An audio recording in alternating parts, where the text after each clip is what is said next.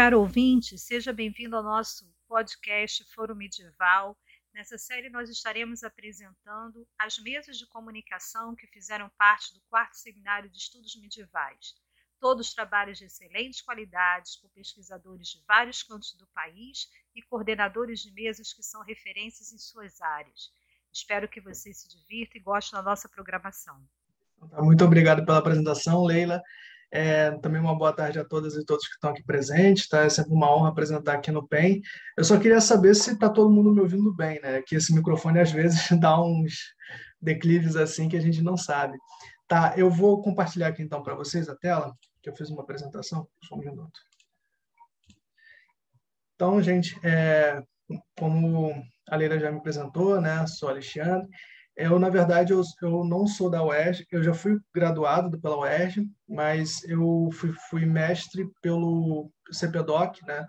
Minha área de estudo, na verdade, se concentra em Brasil, né? Então, assim, mais assim, o estudo das imagens, mas eu gosto muito também dessa área de medieval. Então, assim, é, eu já fui aluno da professora Marta, então, assim, sempre tive muito carinho por essa área e eu sempre tive assim como manter também esse esse vínculo, né? Tanto é que na questão de medieval, ela sempre é ela que me que me orienta.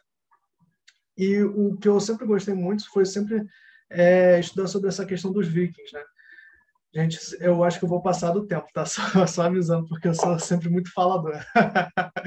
eu já botei até aqui o cronômetro, mas acho que já passaram uns cinco minutos aí. Mas, enfim, não vem ao caso. É... É, Alexandre, tenta não passar, né? Que é para a gente não comprometer o tempo de todos os demais, né? Mas eu vou tentar. Você vai conseguir, vou... você vai conseguir, com certeza. Obrigado, Lê. Então, assim, é, como eu estava falando, eu sempre gostei muito dessa área de, é, de estudar os vikings, né? O estudo dos nórdicos, e também sempre saber como é que eles podem ser incluídos no espaço escolar. E eu me vi também num certo tema que esse sim me chamou muita atenção e, e eu tive contato com ele recentemente, que foi o contato entre os vikings e os árabes na Península Ibérica. Né? Na época que teve esse contato, era uma, era uma região dominada pelos árabes, né? E chamava Al-Andalus. Né? E eu sempre quis estudar muito essa, essa relação entre os dois. Mas, falando um pouco assim, é, assim dando para vocês assim, um panorama da minha pesquisa, como ela está avançada, né? até onde eu cheguei, é, o que, que acontece? Né? Eu comecei essa pesquisa ainda nesse ano. Então, assim, ainda assim está nesse estágio embrionário. As fontes que eu tenho pesquisado não são fontes primárias, tá, gente? São fontes mais baseadas assim em, em produções já feitas, né? Em especial português, inglês e espanhol. E mesmo assim, tem que falar, é, essas não são muitas fontes que a gente tem, né? Há uma certa limitação, né? Então, assim, é, eu pesquisei muito em universidades portuguesas, né? Algumas produções também em universidades espanholas, também em inglês. Mas, assim, isso para não dizer que no Brasil não tem nada em relação a isso. Então, assim, é sempre muito interessante ver que esse, a relevância dessa pesquisa é exatamente para trazer isso à tona, né? Para trazer exatamente um tema, assim, bem interessante, né? É, isso, né, eu sou suspeito para falar, mas, assim, é um, é um tema que é muito relevante, né? É, até porque um pouco se fala sobre ele, né? E é bem interessante também a gente também se atentar a ver que essas fontes, né, em todas essas é, bibliografias que eu tive contato, é, elas se baseiam muito em relatos de árabes, né, que são historiadores, mas daquele período, né, que seria do século VIII, mais ou menos, que são o Ibn al-Qitya al né, e o Ibn al-Hayyan. E é, é, bem interessante ver que é, a gente também está muito limitado também a um lado da história, né? Então é bem interessante também a gente tentar sempre ver né, ao longo da pesquisa, né, isso porque eu tenho a pretensão de fazer mais desenvolvimento, né, é, também do outro lado, também, né, que são lado dos vikings. Bom, mas dando assim um panorama, é, contando um pouco da história, o que, que acontece? Né? A Península Ibérica é uma região chamada de Espanha, né, porque ela também já teve, é, esteve sob o domínio do Império é, Romano, e quando o Império é, acabou, né, vários, vários territórios foram esfacelados em vários reinos, e por muito tempo, né, a partir de 586, a península ficou sob o domínio dos visigodos. Né? Só que o que, que acontece? Em 710 vai ter uma crise sucessória. Com a morte do rei Vitiza, é, o príncipe Ágila II vai enfrentar uma certa oposição de outros grupos que também reivindicam o trono. E aí o que, que ele vai fazer? ele vai chamar né, um rei tribal que estava sob o, o, as ordens do Império do Império Omida, que estava ali no norte da África, o Tariq bin Ziyad, para ajudá-lo a conter esses grupos, né? Ou seja, garantir uma, uma sucessão assim pacífica. Só que quando o Tariq chega na Península Ibérica, isso no ano seguinte, né, é, ele vai ver uma oportunidade de, conquistar esse território. Né? Então, assim, é meio que o tiro sai pela culatra. Né? Então, o que, que vai acontecer? O Tariq, em 711 mesmo, vai invadir a, com suas tropas né, a Península Ibérica e vai conseguir, assim, é, com muita facilidade, né, se expandir ao longo de todo o território. E é bem interessante isso, porque não vai ter muita resistência, né? Claro que nem todas as vezes vão ser só, só violência, né? Também vão ser negociações também, né? Várias elites locais elas vão poder continuar com, seu, com seus rituais, com seus costumes, né? Com a sua religião e ao mesmo tempo e ao mesmo tempo ser é, submissa, né? Vamos dizer assim, né? Súdita, melhor dizendo, ao, aos islâmicos, né? E isso é muito interessante, né? porque isso mostra assim a capacidade de domínio né, que os árabes tinham nesse momento. Né? Não era simplesmente uma, uma questão imposta também, era uma questão também até de é, tentar entender né, e também assim saber ser permissivo a certas é, questões assim locais. E aí, né, é, em 711 mesmo, né, ele funda o Califado Omida de Córdoba, né, é, a cidade que era sede do, do, Império Visigodo na época era Toledo, né? como a gente vê bem aqui no mapa. Mas é, Córdoba vai se tornar a capital, né? e aí eles vão fazer esse califado omida, que também vai ser chamado também de Garbo ao Andaluz. Daí que vai vir o nome. Tá? Bom, só que também vai ter uma crise no Império Islão também. Né? O Império Islão ele vai ser sediado em Damasco naquela época, só que o que, que vai acontecer? É, os abássidas né, é uma família que também vai começar a reivindicar também o controle de todo o império. E os, abássidas eles são sediados em Bagdá. Então, é, vai ter uma crise ali né, é, entre esses dois entre essas entre essas duas famílias aí e os abássidas vão levar melhor e com isso né todos da dinastia Omíada vão ser perseguidos esses remanescentes eles vão exatamente para a Península Ibérica né? Era uma região mais distante e lá eles, eles fizeram assim uma, uma certa um certo emirado ali, porque apesar deles serem também islâmicos, né? Também culturalmente vinculados ao ao império, é, eles vão se tornar independentes, né? Então, o Califado de Córdoba, em 756, vai se tornar Emirado de Córdoba. E os vikings, né? Essa é a grande questão por volta do século VIII, né, eles vão começar a descer o oceano. Né? Então, aquelas, aqueles clãs né, é, nórdicos que faziam parte basicamente da Dinamarca, da Noruega, vão começar a descer o oceano e vão começar a ir para regiões que hoje são a França, a Espanha, né? e que naquele tempo eram chamadas Normandia e Astúrias. Né? E por que, que eles queriam isso? Por dois motivos em especial. O primeiro é o mais interessante, né? que é por causa do clima, ou seja, é, lá em cima, quando tinha um inverno, inverno né, era sempre muito rigoroso. Então, é, quando tinha esses infernos assim super rigorosos, é, a limitação de recursos era muito maior. Então, é, eles queriam assim áreas mais quentes exatamente para ter mais é, para ter mais opções, né, de sobrevivência. E também a outra questão é você também ter é, mais pessoas, né? Você tem mais cidades, né, ao sul. E aí você também tinha mais possibilidade de realizar saques. Né? Então, várias cidades da Normandia, né, das Astúrias, vão sofrer com esses saques. Né? Em alguns relatos dizia-se até que eles espalhavam terror, destruição, enfim. Mas em outros também eles, eles simplesmente faziam negociações, falavam, olha, ou você me dá esse, é, tanto essa, essa, sei lá, uma quantia lá, X, né? E aí eles não faziam, né, não tacavam fogo em nada. É, e o que, que acontece? Né? Eles sempre eram muito próximos dessas cidades assim costeiras. Né? E na Lusitânia, né, que era uma, regi que, né, uma região conhecida do Império, no Império Romano, é, por ser esse é, extremo oeste da Península Ibérica, é, vão sofrer muito com essas incursões vikings. Por quê? É nessa região que a gente vai ter também a, o delta do Rio Tejo.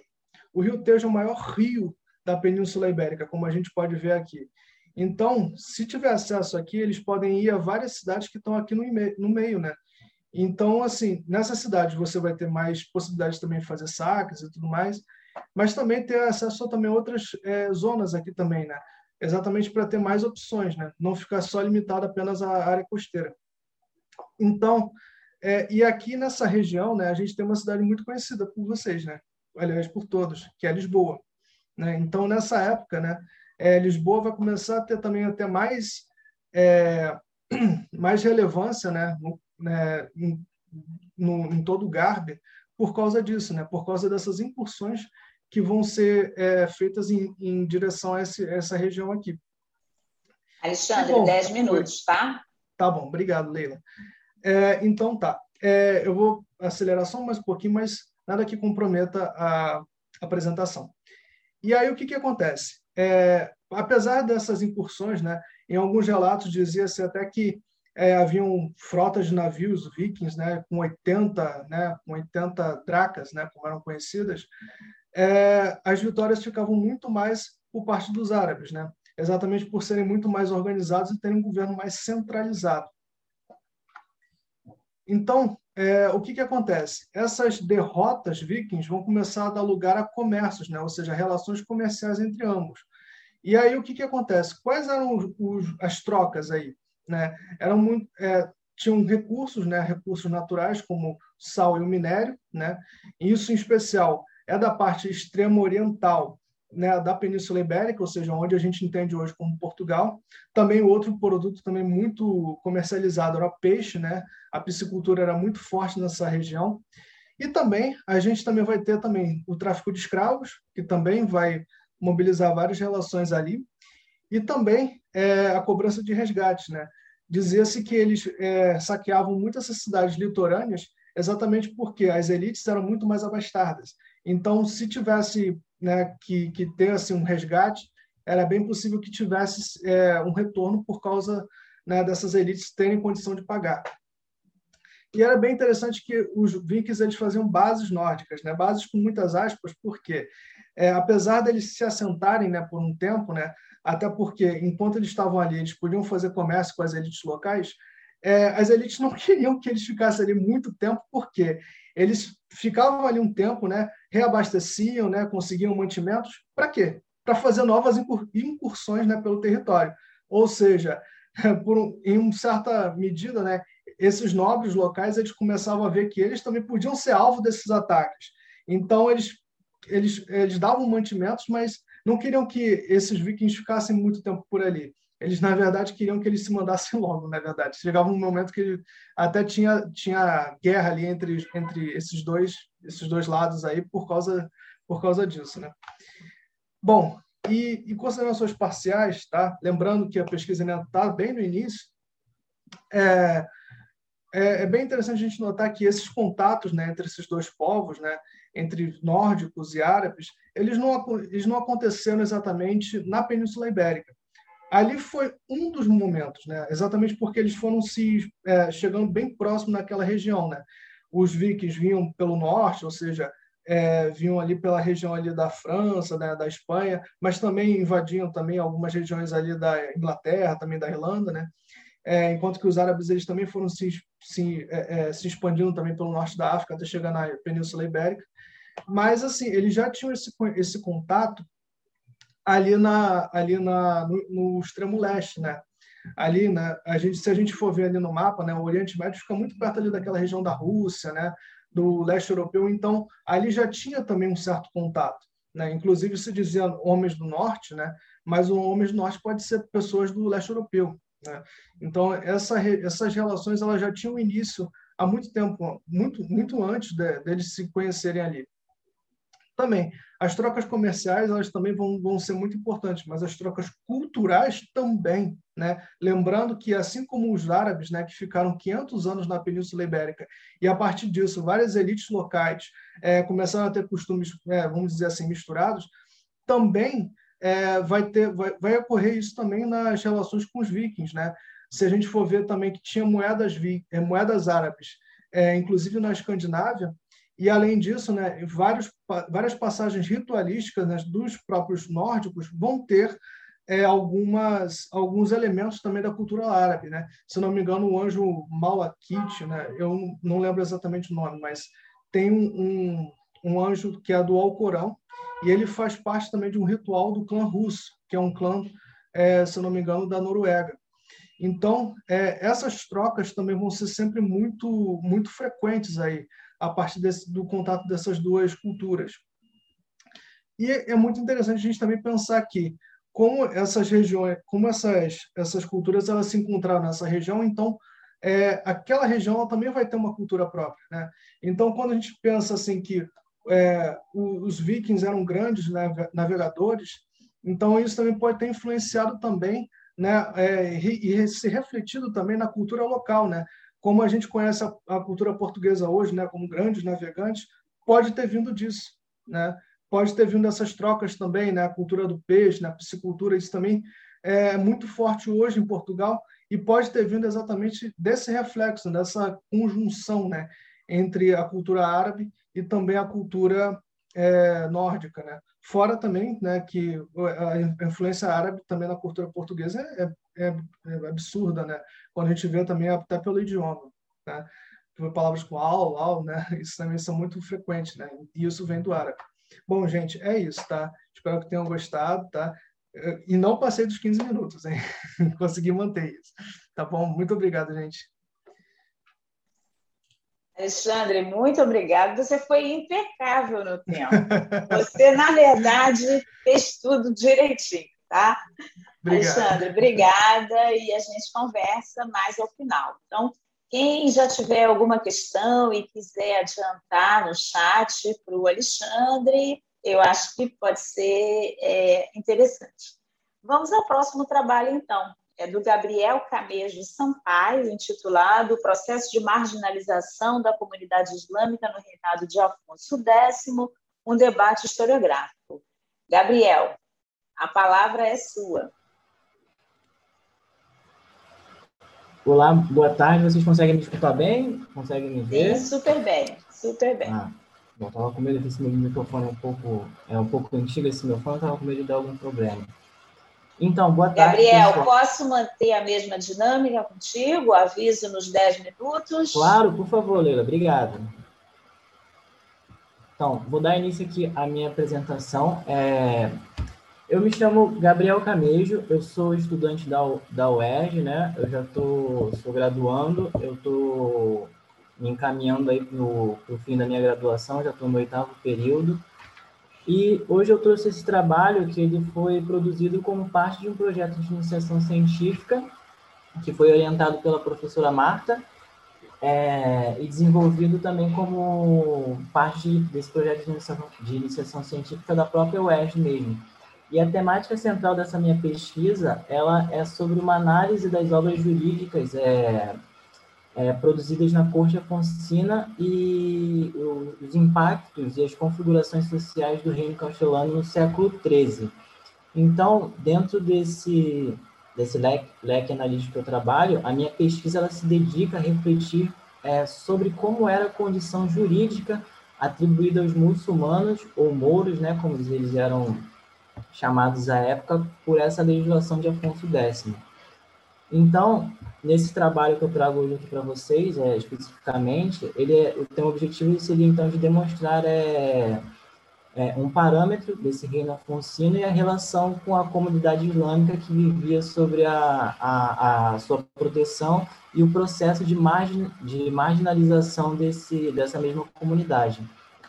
Então, fazendo uma breve assim, retrospectiva para dar um início, é, começando a Península Ibérica, ela teve como característica história dela a relação de tolerância né, existente entre tanto cristãos, judeus, muçulmanos que ali viveram por muito tempo.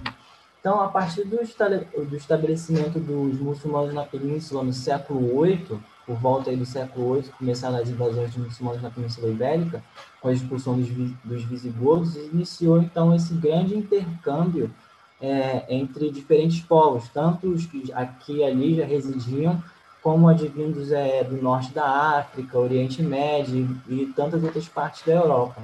Então, o Islã passou a ser uma presença constante no período medieval é, na Península Ibérica e tendo o início da sua é, o início da ocupação da sua, da sua ocupação no século VIII tendo sido o, o ápice é, da sua dominância nesse território, que posteriormente ia ser combatido pela Reconquista Cristã, que a partir do século X ou XI já começa a perder muito a sua força os muçulmanos. Então, isso acabaria já com a conquista de Granada, se eu não me engano, em 1492, pelos próprios cristãos, aí, com essa ideia de reconquista. Então, mas a, a, vinculação e a interação desses povos foi uma característica é, única e bastante peculiar é, que essa região da Península Ibérica apresentou é, em comparação a, a, outras regiões do Ocidente Europeu.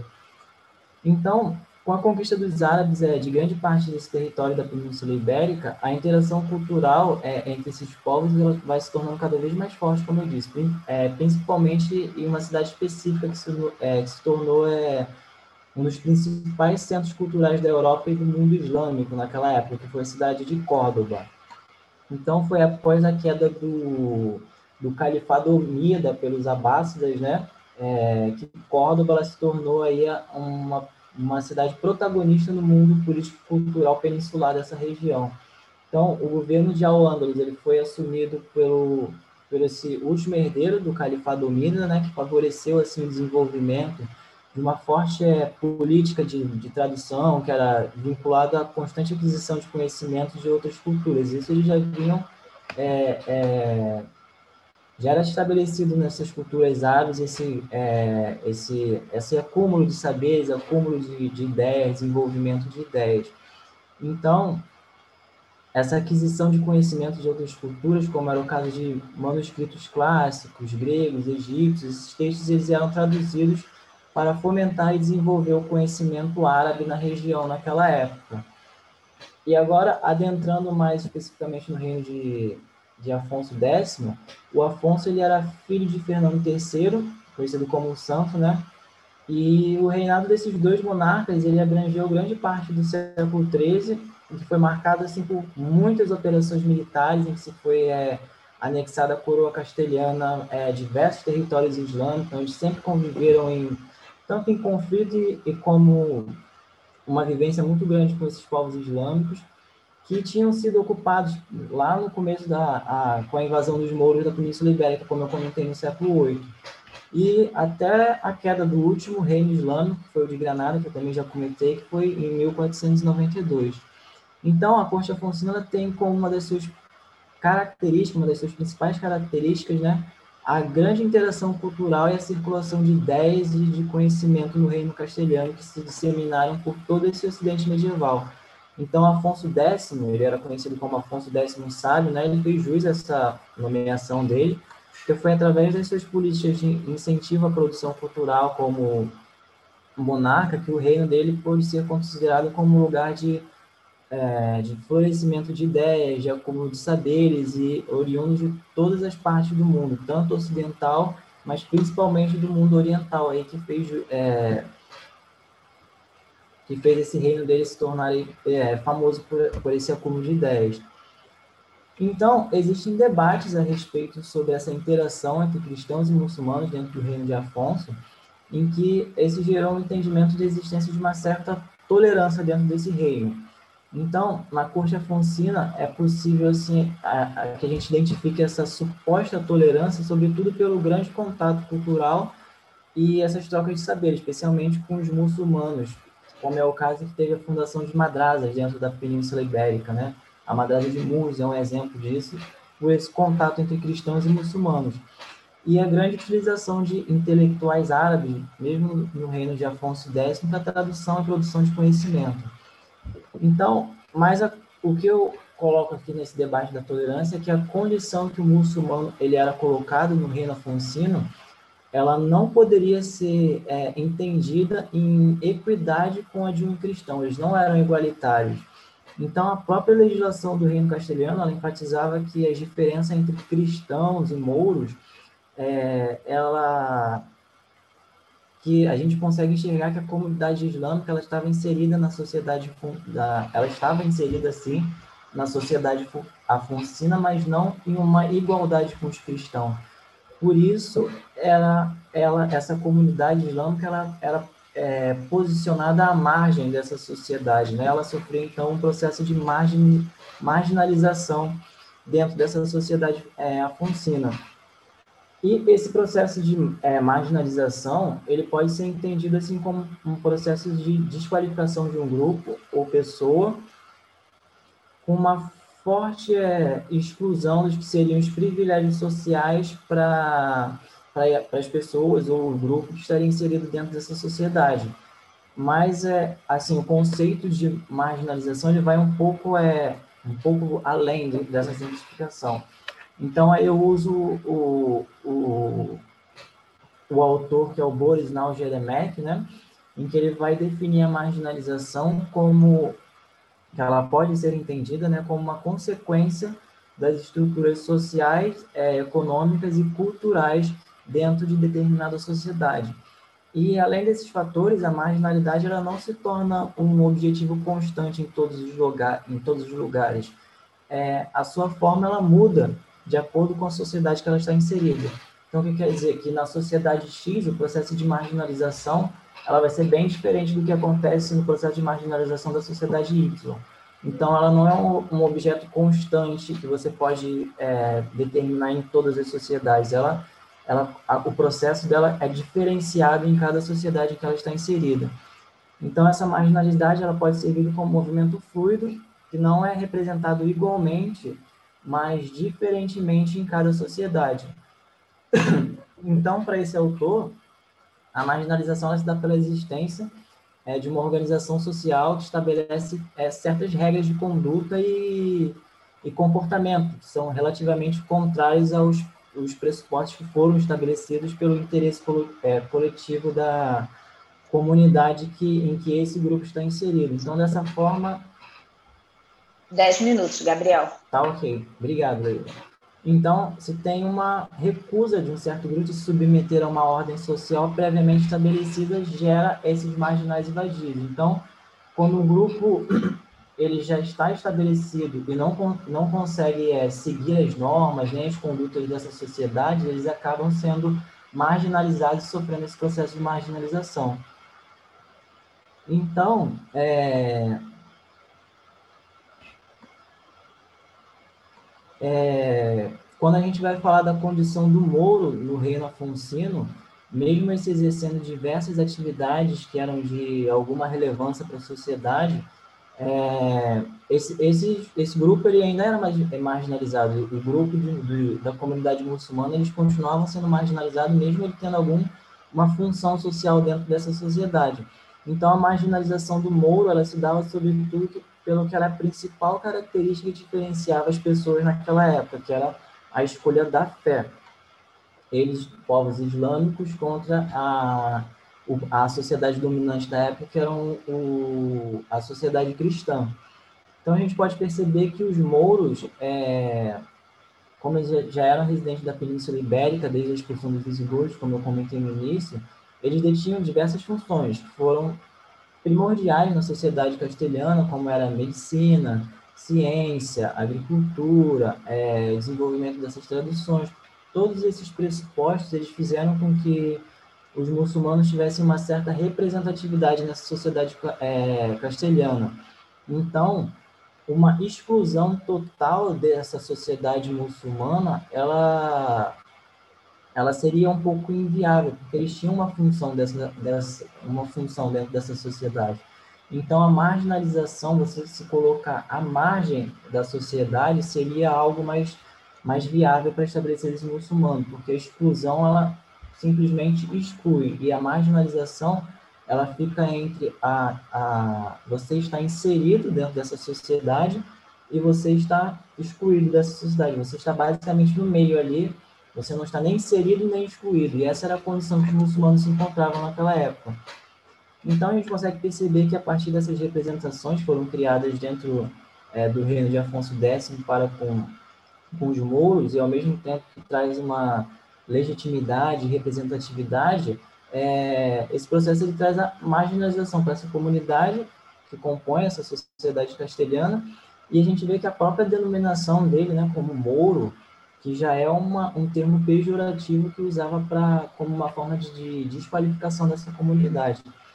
Então, a comunidade islâmica ela era residente no reino de Afonso X e tanto a legislação como as obras literárias, historiográficas, poesia, elas davam uma, um, é, um melhor convívio entre essas comunidades que ali residiam, elas inseriam essa comunidade dentro da sociedade, mas ainda assim existia a ideia de que o Islã ele era uma religião corrupta, relativa do infiel e de que precisava ser combativo, que era uma ideia que era muito bem construída pela por uma cultura eclesiástica que era bem enraizada dentro da Europa medieval cristã.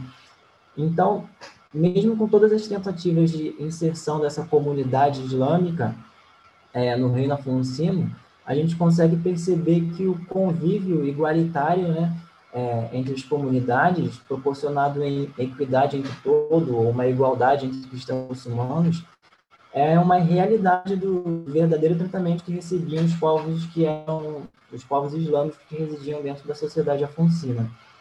Então, portanto, a, a, a marginalização do Moro na Castela de Afonso, ela se dá por um projeto criado pelo próprio monarca, não por uma perseguição desses povos, mas por estruturas que já eram existentes e na divergência religiosa é, que existia entre cristãos e muçulmanos na Península Ibérica, não só na Península Ibérica, mas como no norte da África, no, é, no Oriente Médio, em outras regiões da Europa, que vem aí também desde a expulsão dos visigodos, depois foi incrementado com a, com as expedições das cruzadas, então sempre houve essa essa perseguição, essa essa rivalidade entre cristãos e muçulmanos por isso.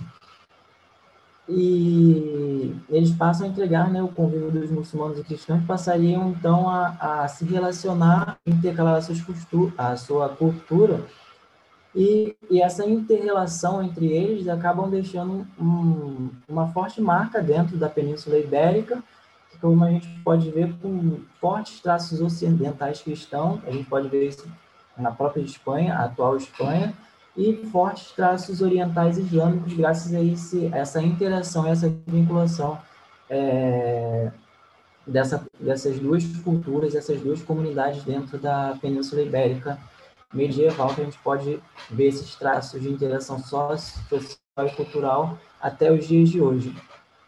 Então, acho que eu fechei. Obrigado, pessoal, pela atenção. E fecho aqui a apresentação. Obrigado. Muito obrigada, Gabriel. Bacana. Você lidou bem com o tempo, isso é bem legal, tá? É, eu queria agora chamar o Vitor é Vitor Cavalcante Duarte, que vai apresentar o trabalho intitulado As Relações de Poder em Sevilha no Período Visigodo, apontamentos sobre conflito e cooperação. Tudo bem, Vitor? Tudo bom? Eu Podemos vou compartilhar começar? os slides aqui, tá bom? Tá bom. Posso fazer contigo o mesmo que fiz com os demais? Dez minutos Por favor. eu te aviso.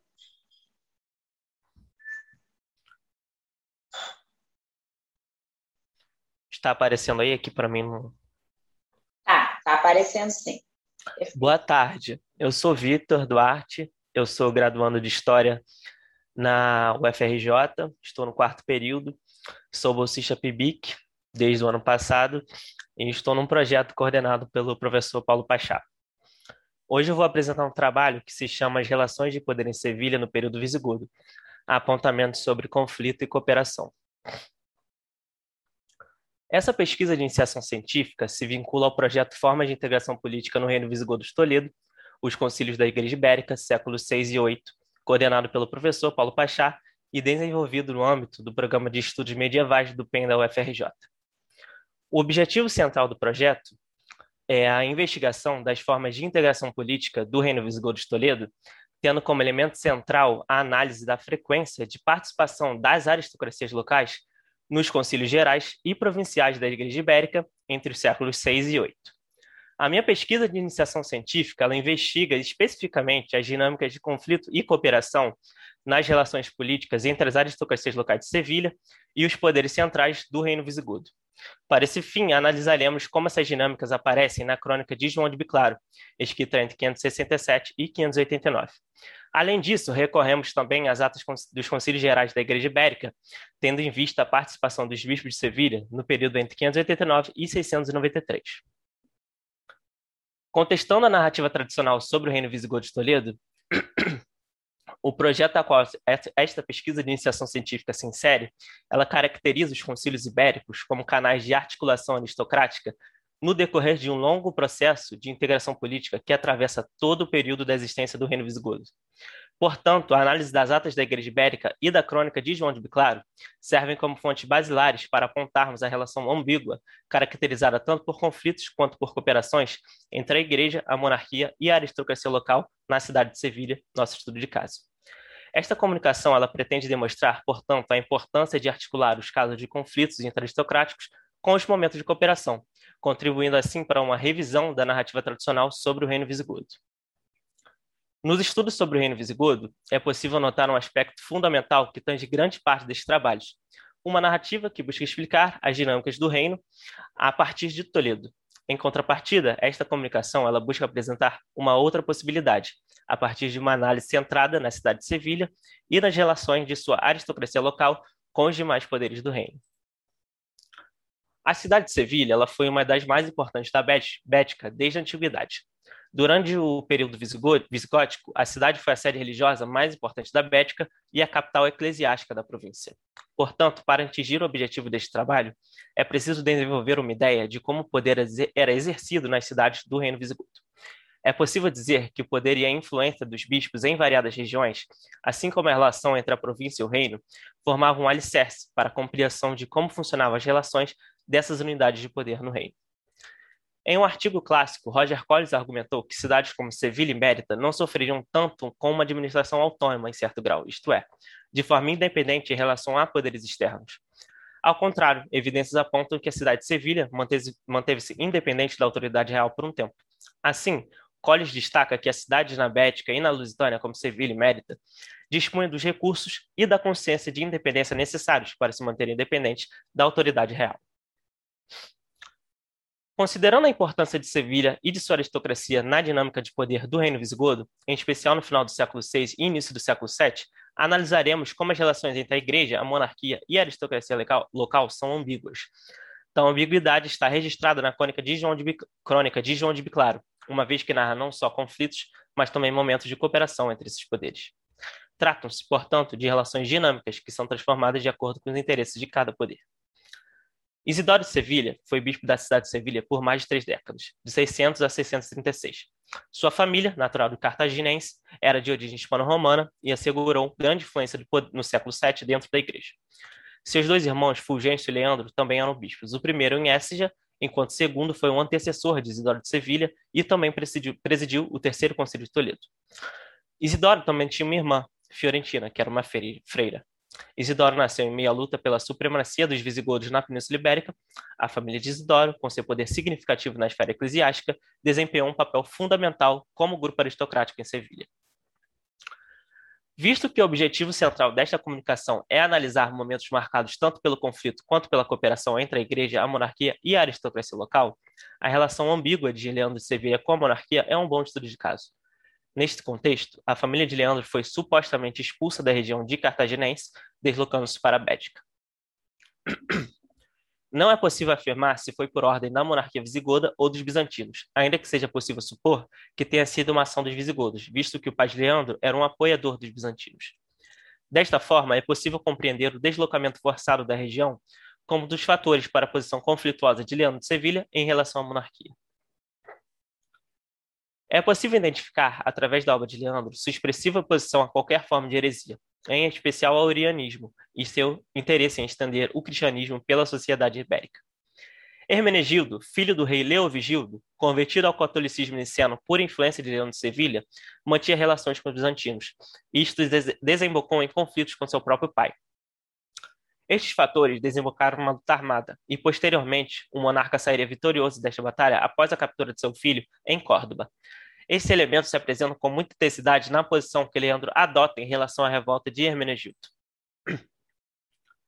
As possíveis relações anteriores da família de Leandro com os bizantinos explicam o envio do próprio Leandro à corte de Constantinopla por Hermenegildo, que, com determinado sucesso, buscou apoio para sua rebelião. Dessa forma, com o apreço de Leandro pela conversão e a transformação de suas relações com a monarquia visigoda ao longo do tempo, é possível entender a conversão do rei Ricaredo, de 587 a 601, para o cristianismo niceno como momento basilar para a mudança de apoio da família de Leandro à monarquia visigoda, assim como está explícito na crônica de João de Biclaro. João de Biclaro, original da província da Lusitânia, foi bispo de Gerona e um cronista de origem goda. Nesta época, o rei Leovigildo tentou convertê-lo ao arianismo, mas não obteve sucesso.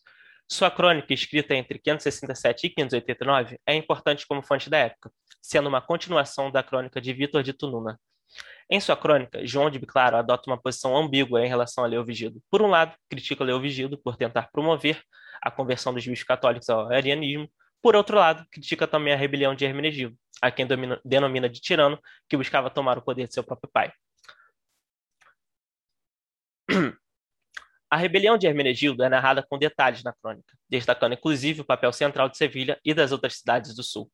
As consequências que a batalha entre Leovigildo e seu filho desempenharam para a cidade de Sevilha foram notórias. O rei afligiu a cidade primeiro com a fome, depois com a espada e finalmente com o bloqueio do rio Bético. Leovigildo entrou em Sevilha à força depois que seu filho Hermenegildo fugiu para Sevilha.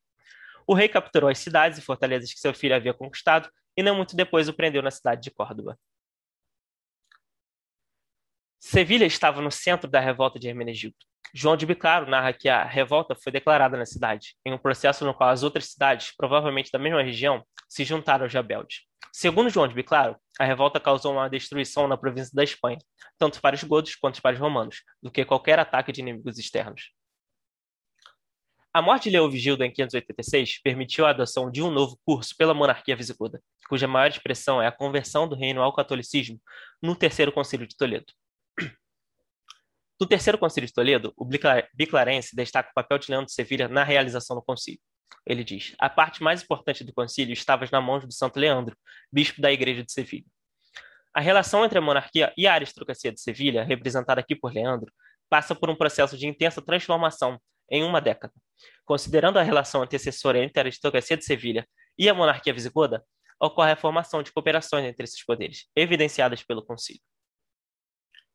Os vínculos entre a aristocracia de Sevilha e a monarquia católica não se encerraram com as mortes de Leandro e Recaredo. Isidoro, irmão de Leandro, torna-se bispo de Sevilha em 600 e terá uma trajetória de intensa proximidade com a monarquia, ainda que nem sempre a crítica. Tendo escrito em demasia sobre a realeza, Isidoro possui sua própria convicção de como os governantes deveriam ser. A sua própria escrita histórica funciona como viés de confirmação de sua visão idealizada constituída num pensamento em apoio aos reis individuais, em outras palavras, suas próprias obras moldaram seu pensamento. Com base nisto, é possível afirmar que não há uma relação inerentemente conflituosa entre a monarquia e a igreja, visto que ambos poderiam obter vantagens através de uma relação mais próxima. Nas décadas seguintes, a aristocracia de Sevilha, representada pelos seus bispos, continuará estabelecendo uma relação próxima com a monarquia, dinâmica atestada pela sua constante presença nos concílios gerais do reino. De acordo com Paulo Pachá, os concílios de igreja ibérica funcionavam basicamente como canais de articulação entre o poder central e os poderes locais. A série de atos dos concílios ibéricos oferece-nos informações preciosas sobre como a aristocracia do Reino Visigodo desenvolveu um mecanismo específico de articulação e negociação de poder ao longo de mais de 100 anos. A partir da análise das atos conciliares, é possível identificar relações de articulação entre esses poderes. Ao todo, os bispos de Sevilha participaram de 14 concílios ibéricos, sendo nove participantes distintos. O representante de Sevilha só não esteve presente em um dos concílios gerais. Com isso, podemos pressupor que há certo grau de consenso colaborativo entre os poderes para a realização e participação plena desses representantes nas, nos demais concílios. A contínua presença dos representantes de Sevilha nessas reuniões sugere a importância de evidenciar os concílios como canais de articulação entre os poderes. Dez minutos, Vitor. Obrigado, professora. A historiografia tradicional do Reino Visigodo de Toledo alimenta uma narrativa histórica que pode ser contestada a partir da análise dessas fontes históricas. Além disso, a análise da crônica e das atas conciliares nos permite investigar e desvendar narrativas históricas omitidas por uma historiografia de outrora. A relação conflituosa entre a monarquia, a igreja e as aristocracias locais é clara, mas por si só não explica a complexa relação entre esses poderes ao longo do período. A partir da investigação da crônica da época e das atas conciliares da Igreja Ibérica, é possível expor as relações de cooperação e não só de conflitos no Reino Visigodo de Toledo. Na última década, a revisão construída através de trabalho, desse trabalho de uma nova historiografia que tem por, por, objetivo enquadrar essas relações entre os poderes de maneira mais complexa. Dessa forma, nossa pesquisa dialoga com esta historiografia, investigando especificamente o processo de integração entre o poder central e os poderes locais de Sevilha, através da análise das crônicas de João de Biclaro e da avaliação da participação dos bispos de Sevilha nos concílios. A relação dicotômica posta pela historiografia tradicional do período deve ser contestada. Desta forma, este projeto propõe um trabalho de revisão de fontes históricas em busca de sustentar uma narrativa mais complexa sobre as dinâmicas do poder no reino visigodo de Toledo. Através de uma perspectiva que não trata Toledo como epicentro, a cidade de Sevilha se torna central para a análise de sua aristocracia na dinâmica, dinâmica de poder no reino visigodo. Desta forma, a investigação na crônica de João de Biclaro explicita a ambiguidade das relações entre a igreja, a monarquia e a aristocracia local, em especial a cidade de Sevilha. Obrigado, era isso.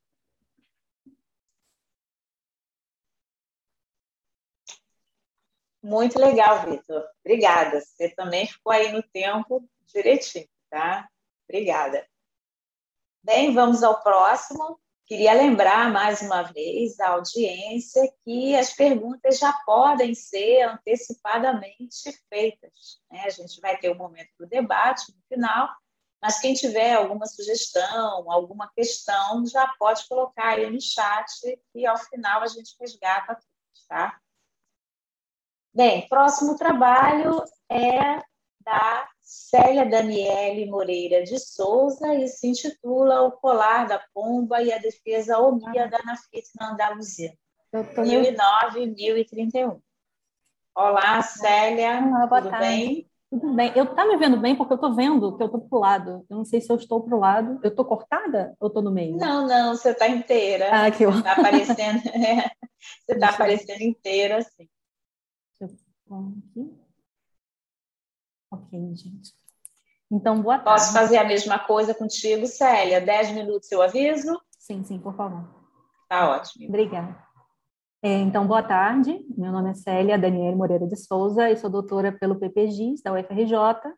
É, e o trabalho a, a, que eu estou trazendo hoje é uma, um resumo, de certa forma, do meu segundo capítulo da tese.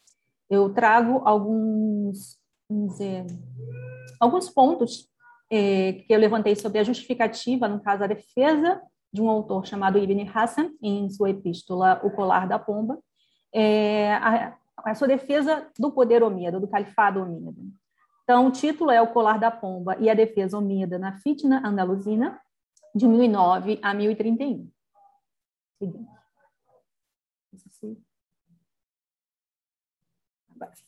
Primeiro, para a gente conhecer quem é Ibn Hassan e o que é o Colar da. O Ibn Hassan tem essa estátua dele é, em, em Córdoba, na Porta Sevilha, em homenagem a ele, porque o Ibn Hassan foi é, um dos pensadores é, mais inovadores, a gente pode pensar, falar assim, é, do próprio pensamento árabe islâmico. É, segundo o filósofo Mohammed al-Jabri, é, o Ibn Hassan vai ser responsável por é, trazer a lógica aristotélica para o pensamento jurídico islâmico ainda que durante a sua época isso não seja muito bem reconhecido. Só vai ser mais reconhecido com Averroes, ou Ibn Rushd, no século XII. O Ibn Hassan ele era filho de um vizir é, do Califado Umida de Córdoba e ele praticamente ele não vai viver o Califado Umida de Córdoba. Ele vai entrar na sociedade, vai ser inserido na sociedade mais ou menos com uns 12 anos de idade e com, e com 15 anos vai começar essa guerra civil, que é o que a gente chama de fitna dentro do mundo árabe. Essa guerra civil vai ser responsável por destruir, findar o Califado Umida de Córdoba, só que nesse período, entre 1009 e 1031, o Ibn Hassan vai ser um dos maiores defensores do califado. É como se, uma, uma coisa que geralmente falam dele, é como se alguém que chorasse por algo que não viveu. Uh, eu vejo o Ibn Hassan como alguém que se sente muito frustrado, porque ele tinha tudo para ter uma vida maravilhosa, também ser vizir, e todos os planos dele foram por água abaixo, vamos dizer assim, porque ele esteve em meio à guerra civil e, e ele acabou se tornando um páreo da sociedade. A questão é que, enquanto ele está lutando pela, pela volta, vamos dizer assim, né, pela, pela, pela restabelecimento do califado Mida de Córdoba, ele vai escrever uma epístola sobre o amor, que é o Colar da Pomba. Entre 1023 e 1024, enquanto ele está exilado numa cidade chamada Jatman. E essa epístola já é curiosa pelo tema, porque ele está numa guerra e desterrado, sem bens, o pai dele morreu, ele está numa situação realmente muito difícil e ele decide escrever sobre o amor. Essa epístola ela, ela é exatamente muito é, elogiada pela, exatamente pela sua sensibilidade, pela forma como ele vai trazer os personagens da Córdoba Califal, é, como você vai poder retratar essa aristocracia de forma clara, idealizada. É, ela é muito é, relida, lida, estudada a respeito da, da sua relação que poderia ter com amor cortês, mas é, na minha tese eu propus que essa epístola, ela mais do que tra trazer um viés é, literário e filosófico, ela traz também um viés político, que é uma defesa do califado Omida de Córdoba. Bom, para a gente entender o que, que aconteceu, a gente vai para que seria a Guerra Civil. A fitna andaluzina, a Guerra Civil andaluzina, ah, isso é um ponto interessante, é, quando a gente fala andaluz, a gente se refere a Andaluzia hoje em dia. Andaluzino, andaluzina, isso já no termo árabe, peço desculpa se vier o barulho, porque também está tendo obra aqui. É, a, a andaluzina se refere a al-Andalus. E a gente faz essa diferença. Então, a fitna andaluzina, ela começa não com a guerra propriamente dita, vamos dizer assim. É, é, ainda que ela possa... Existem compreensões diferentes de quando começou a guerra civil e desmantelamento do califado Umida de Córdoba. Eu considero que a crise de legitima, legitimidade do califado Umida de Córdoba, ele começa com a ascensão do grão-vizir como regente do califa Hisham II. É, o califa anterior, Abderrahman, ele vai morrer muito cedo e vai deixar apenas o filho Hisham, muito jovem, para ser o seu regente, ou o seu sucessor. Então, ele precisava de um regente, quem assume esse papel é um grão-vizir.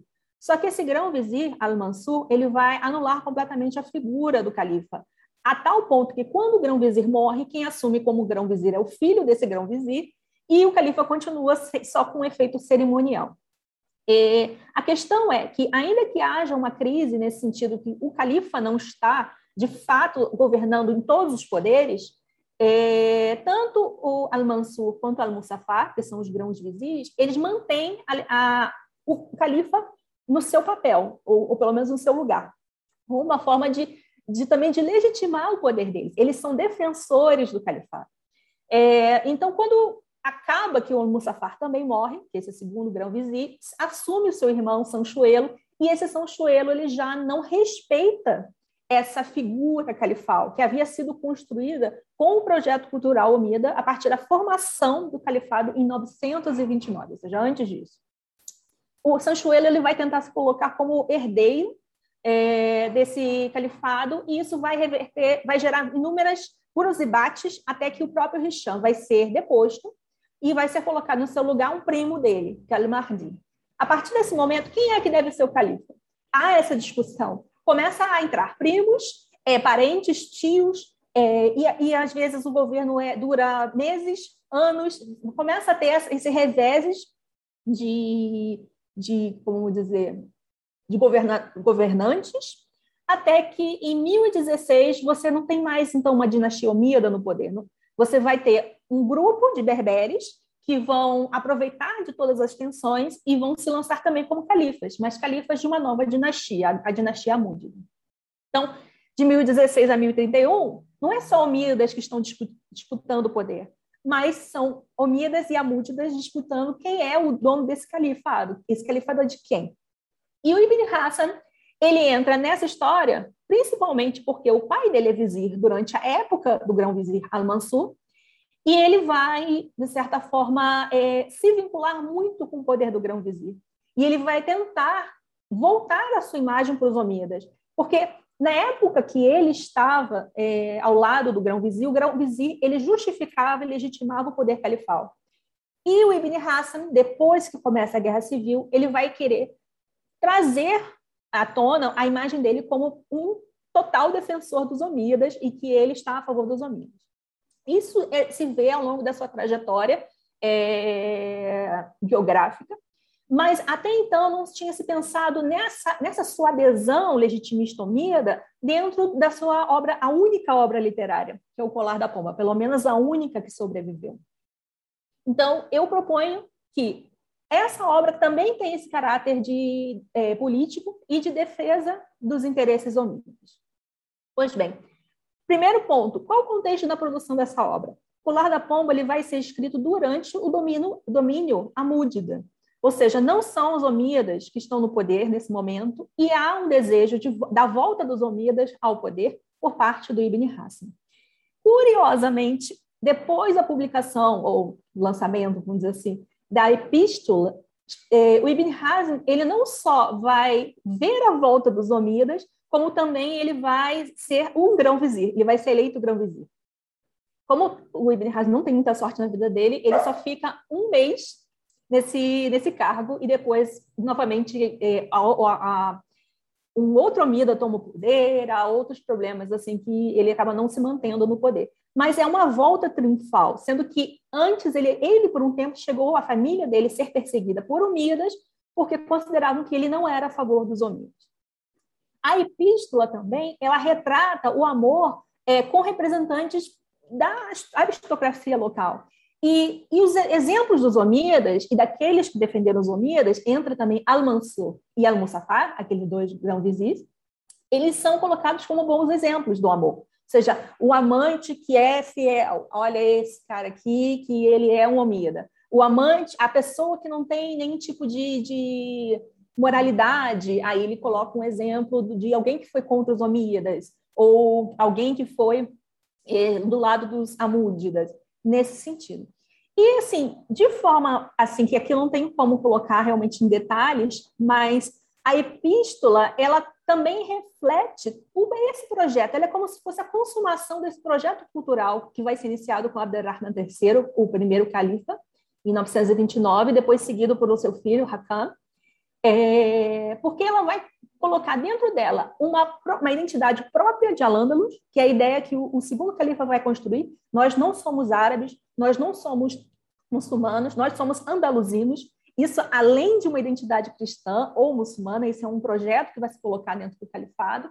E esse projeto cultural, ele também concebe a ideia de uma produção própria de saber, uma filosofia própria. E algo que o Ibn Hassan vai mais além que a criação de uma ciência religiosa própria, que é o zahirismo. Pois bem. Que, que minutos, segue. Ok, ai que susto. então, é, o, próximo, o próximo ponto. Quais são as passagens que eu vou destacar aqui? É, eu não tenho como destacar todas as passagens, porque são muitas, e algumas passagens elas estão muito relacionadas a leituras de retórica. É, ou então palavras em árabe, ou conceitos que não são não dados assim, em língua portuguesa. Desse, nesse sentido, eu decidi trazer quatro passagens é, da, do Colar da Pomba que ele é mais explícito em relação à sua defesa dos homínidos, em como ele consegue é, assim, fazer uma maquiagem ou, ou pelo menos infi, não, inserir o tema é, político dentro de um tema amoroso. A primeira questão é a versão amorosa como uma versão política, que ele vai colocar, eu vou apresentar no próximo. Segundo, a fidelidade amorosa também como uma fidelidade política e filosófica, aqui considerando que a, as duas são partes de um todo, ou que elas se combinam. Isso é um, um exemplo também dado pelo filósofo marroquino é, Mohamed Al-Jabri, que fala de que dentro do mundo árabe, os modelos de pensamento, eles geralmente são associados a um momento político. Por isso que, em geral, não tem um avanço. Isso, claro, é uma, é uma teoria dele, não tem um avanço do pensamento, porque se aquele, aquele contexto político acaba, aquele modelo de pensamento também é abandonado. E, e ele coloca também essa fidelidade dentro desse a forma de pensamento dentro dessa, dessa forma de, de fidelidade. É, a castidade amorosa também como castidade política.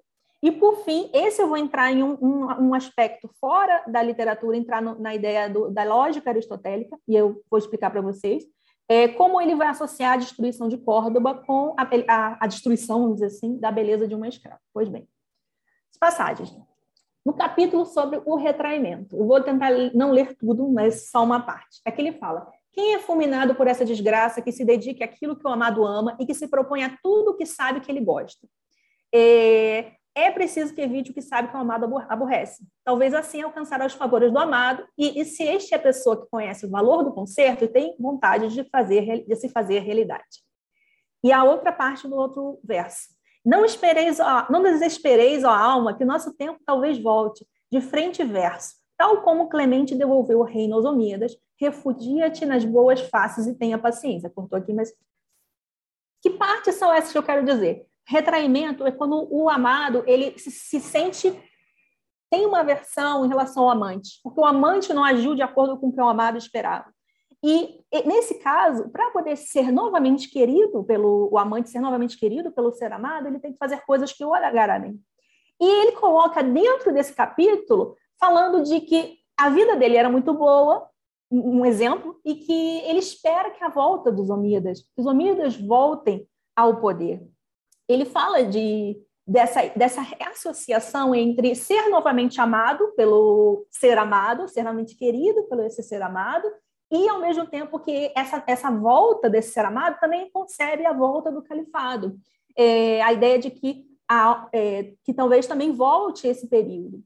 Isso, é, essa, esse capítulo até, ele, ele vem num, num, momento que ele vai narrar sobre o seu amor pelo neto de Almansor, que é o, o, o grão-vizir que começa a estruturação. Ele fala que ama, e, e até subentende-se um pouco que pode ser um amor homoerótico, e logo depois que ele fala que é, e ama o, o, o, neto de Al-Mansur, ele começa a colocar sobre quando o amado se afasta de você, porque você agiu mal, como se fosse em relação ao amor que ele tinha pelos é, os herdeiros, descendentes de Al-Mansur. E ele fala que essa volta que ele espera, que esse retorno do amado, também é uma associação com o retorno do califado, ou dos Omíadas, vamos dizer, ao poder. É, o outro capítulo fala sobre o capítulo da fidelidade. É, é, a fidelidade amorosa. Só que os exemplos que ele dá para fechar o capítulo são sobre fidelidades em relação à postura dele política. Uma parte ele fala: De minha fidelidade me orgulho, um longo poema em que relaciona as calamidades que me têm atormentado e conta as estadias, andanças e vagabundismos que de improviso me forçou a sorte. É, é, ele está se orgulhando da fidelidade dele política, porque a vida dele está horrível, ele está sendo perseguido e ele continua fiel à causa homíada. Ele também fala, não, esse eu não vou ler, mas ele fala de que ele se vangloria da fidelidade dele em relação às doutrinas filosóficas dele. Ele fala que lei se, se distancia do teor do livro, mas não é exatamente porque se distancia sobre o amor, mas porque a teoria filosófica do Ibn Hazm vai ser algo que vai ser uma inovação da própria produção homida, que é a ideia exatamente dessa do uso da lógica aristotélica dentro da, da jurisprudência islâmica. Ou seja, ele está o tempo todo, a, a, fidelidade é amorosa, mas a fidelidade dele também está em relação à, à, política anterior vigente, que ele se, se sente representado. É, esse eu, eu, alternei em relação ao outro, esse é o último capítulo, fala sobre a excelência da castidade. E ele fala aqui, é, vou pegar uma parte para ler. E se vai a abundância, se distancia a riqueza, da mesma forma conquistada e herdada, evaporando-se a fortuna de pais e avós, se assim encontra-se estranho na terra que habita, voam dinheiros, influência, romina como olhar para a parentela e pelos filhos, desespera já de poder retornar ao lugar onde se familiariza e se bate por fim contra o destino, à espera das vicissitudes que ainda este o depara. No entanto, que Deus não nos permita nos, queixar a outros senão a Ele, e que nos faça voltar ao melhor de que nos havia acostumado. Ou seja, no final do capítulo do livro, que é sobre a castidade, a castidade dele é ele, ele está longe dessas todos esses elementos que dão prazer, que são elementos de abundância, riqueza, é, que ele coloca até nesse sentido de que alguns é, se voltaram né, a, a, favor de outros grupos políticos para manter a qualidade de vida, e ele não. Ele se manteve casto, ele se manteve puro. E claro que ele também trata da castidade no nível sexual. Só que ela é associada logo, logo em seguida à sua castidade de manter-se fiel aos seus próprios princípios. E, por fim, é, ele fala sobre o capítulo da morte. O capítulo da morte, tenho duas passagens. Uma que ele fala que encontra uma escrava, que ele era apaixonado desde a adolescência, que ela não, não queria nada com ele. Ele encontra essa escrava em 1012. E quando ele encontra essa escrava, no funeral de um amigo, um parente, ele fala: sua visão ressuscitou em mim uma paixão sepulta, removeu em meu interior algo inerte, trouxe à minha memória uma época antiga, um amor antigo, um tempo já passado, uma etapa apagada da minha mente. Meses transcorridos, novas jamanjadas, prazos extintos, dias idos, dias idos vestígios apenas desenhados. Ao vê-las, renovou minha tristeza e se reavivaram meus dissabores, que vieram a somar a outros, às outras penas que já naquele dia me afligiam. Curiosidade 1. Ele vai nesse enterro desse, desta pessoa em 1012 e ele vai ver também a cidade de Córdoba, que ele está fora, porque ele teve que fugir por causa das guerras. E ele vê a escrava no mesmo momento que ele vê Córdoba. Então, esse sentimento que ele está tendo também se mexe um pouco com o sentimento que ele tem em relação à cidade de Córdoba. Não sei se eu passar para cá. É, e depois, em 1016, ele volta à cidade de Córdoba, é, já agora sob o domínio amúdida, e ele vê a escrava novamente. Então, ele se fica perplexo. Não permanecia nela senão a parte que se recorda o que for o todo essa pitada que dá a ideia do que outrora fora um conjunto, na razão da pouca atenção que havia prestado a si mesma, ou por ter-lhe faltado o cuidado que havia desfrutado durante os dias que os ventos sopravam a nosso favor. E ela gozava de grande proteção, e também por ter derrotado suas energias nas suas saídas de casa, realizar tarefas próprias de sua condição, das que antes era resguardada e cujo cumprimento era eximido. Ou seja, esse é até uma brincadeira que eu, eu fiz quando estava na Universidade de Sevilha é, com o Califado de Córdoba, o Califado Omíada, ela é bonita, e com o Califado Amúdida, ela é feia. Ou seja, ela perde a beleza conforme esse poder também é transpassado dos Omíadas para os Amúdidas. E logo depois dessa passagem em relação à beleza da escrava que tinha ido, ele fala: as mulheres são como cidades. Se você não as cuida, elas ruem da mesma forma.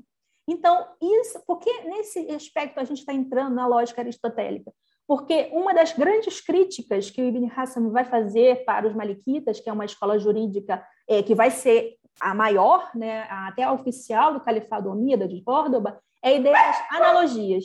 Perdão. É a ideia das analogias. E a ideia das analogias, ele diz que se encontravam respostas para as coisas ou para, para, as, é, para as questões religiosas por meio da comparação. Só que essa comparação ela estava sendo feito de qualquer, feita de qualquer maneira. Ibn Hassan diz que as comparações, analogias, elas podem ser feitas apenas entre objetos de mesma natureza. Então, ele considera que a beleza da mulher ela tem a mesma natureza da beleza de uma coisa, vamos dizer assim. Isso já entra na, na questão do árabe, que é o jawar, o corpo. Então, a ideia de que o corpo da cidade, o corpo da mulher, eles têm a mesma natureza. Então, você pode fazer essa comparação. E essa comparação é, é para você exatamente ir a um ponto mais profundo, que é a verdade, é, é, além do sensível, a verdade não sensível, vamos dizer assim, que você não vê, algo que está além.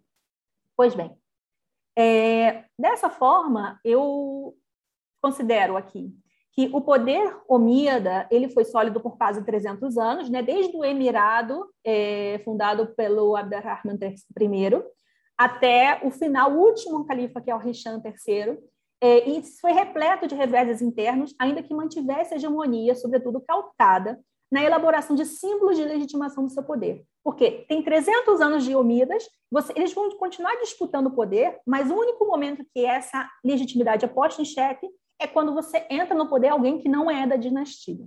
Este processo de legitimidade e afirmação ganhou um viés mais orquestrado com o advento do califado Omida de Córdoba, no qual se assentou a validade do posto califal por meio de elementos cerimoniais, arquitetônicos e de discurso. Se constrói cidades, se constrói é, um polo de saber, que é Córdoba, é, tudo para justificar, porque nesse momento, desde o Califado Abasta, é, saber é poder. Quanto mais saber você tem, mais poderoso você é. Neste último, temos a elaboração do projeto cultural Omida, com a função de promover Córdoba como novo polo de conhecimento e saber do mundo árabe islâmico. E dentro deste projeto, temos a formação do nosso autor, Ibn Hassan. Este, como representante do legado científico, promove a defesa dos seus patrocinadores e um colar da pomba, tornando sua epístola um símbolo da riqueza literária e da herança científico-filosófica omida e também a propaganda de resistência do seu poder temporal. Então é isso. Essa é a bibliografia, eu agradeço.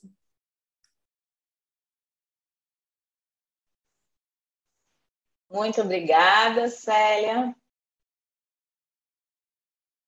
E agora eu vou apresentar é, o meu trabalho e eu peço ao professor Paulo Pachá que, por favor, é, controle meu tempo e, e E me diga nos 10 minutos e depois nos 30. Ok? 10 e 20, você quer dizer? Ou 10 e 15? 10 e 50. Pode deixar. Ok, valeu. Então, vou tentar é, fazer aqui a, o compartilhamento, gente.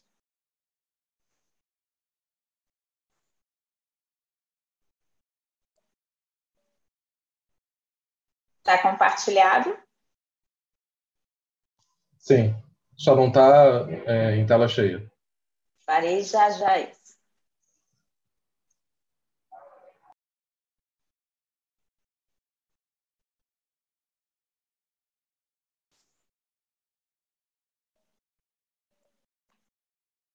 Foi? Foi, tudo certo. Bem, é, então, meu tempo, 14h52, não é isso? Isso. Bem, gente, é, eu trouxe aqui um recorte muito, muito específico de um, uma pesquisa é, ampla.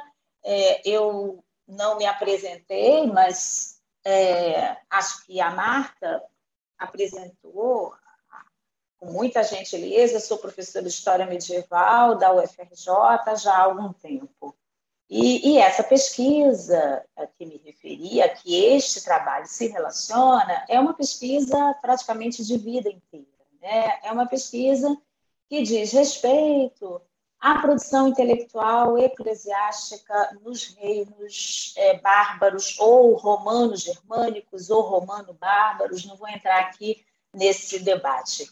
É, é uma pesquisa que tem como pressuposto a, o reconhecimento de que a instituição eclesiástica, a igreja local, em todos os reinos, precisou se reorganizar por conta do assentamento, por conta da chegada é, dos bárbaros. E aí, aqui especificamente, qual é a ideia? Tá? A ideia é, o objetivo é que, considerando que esse processo de reorganização da instituição é, eclesiástica envolve convergências, envolve conflitos, é, entre os agentes históricos que compartilham o campo religioso, o fundamento é, principal meu está na sociologia de Bourdieu, eu queria refletir um pouco sobre as relações entre as instâncias monástica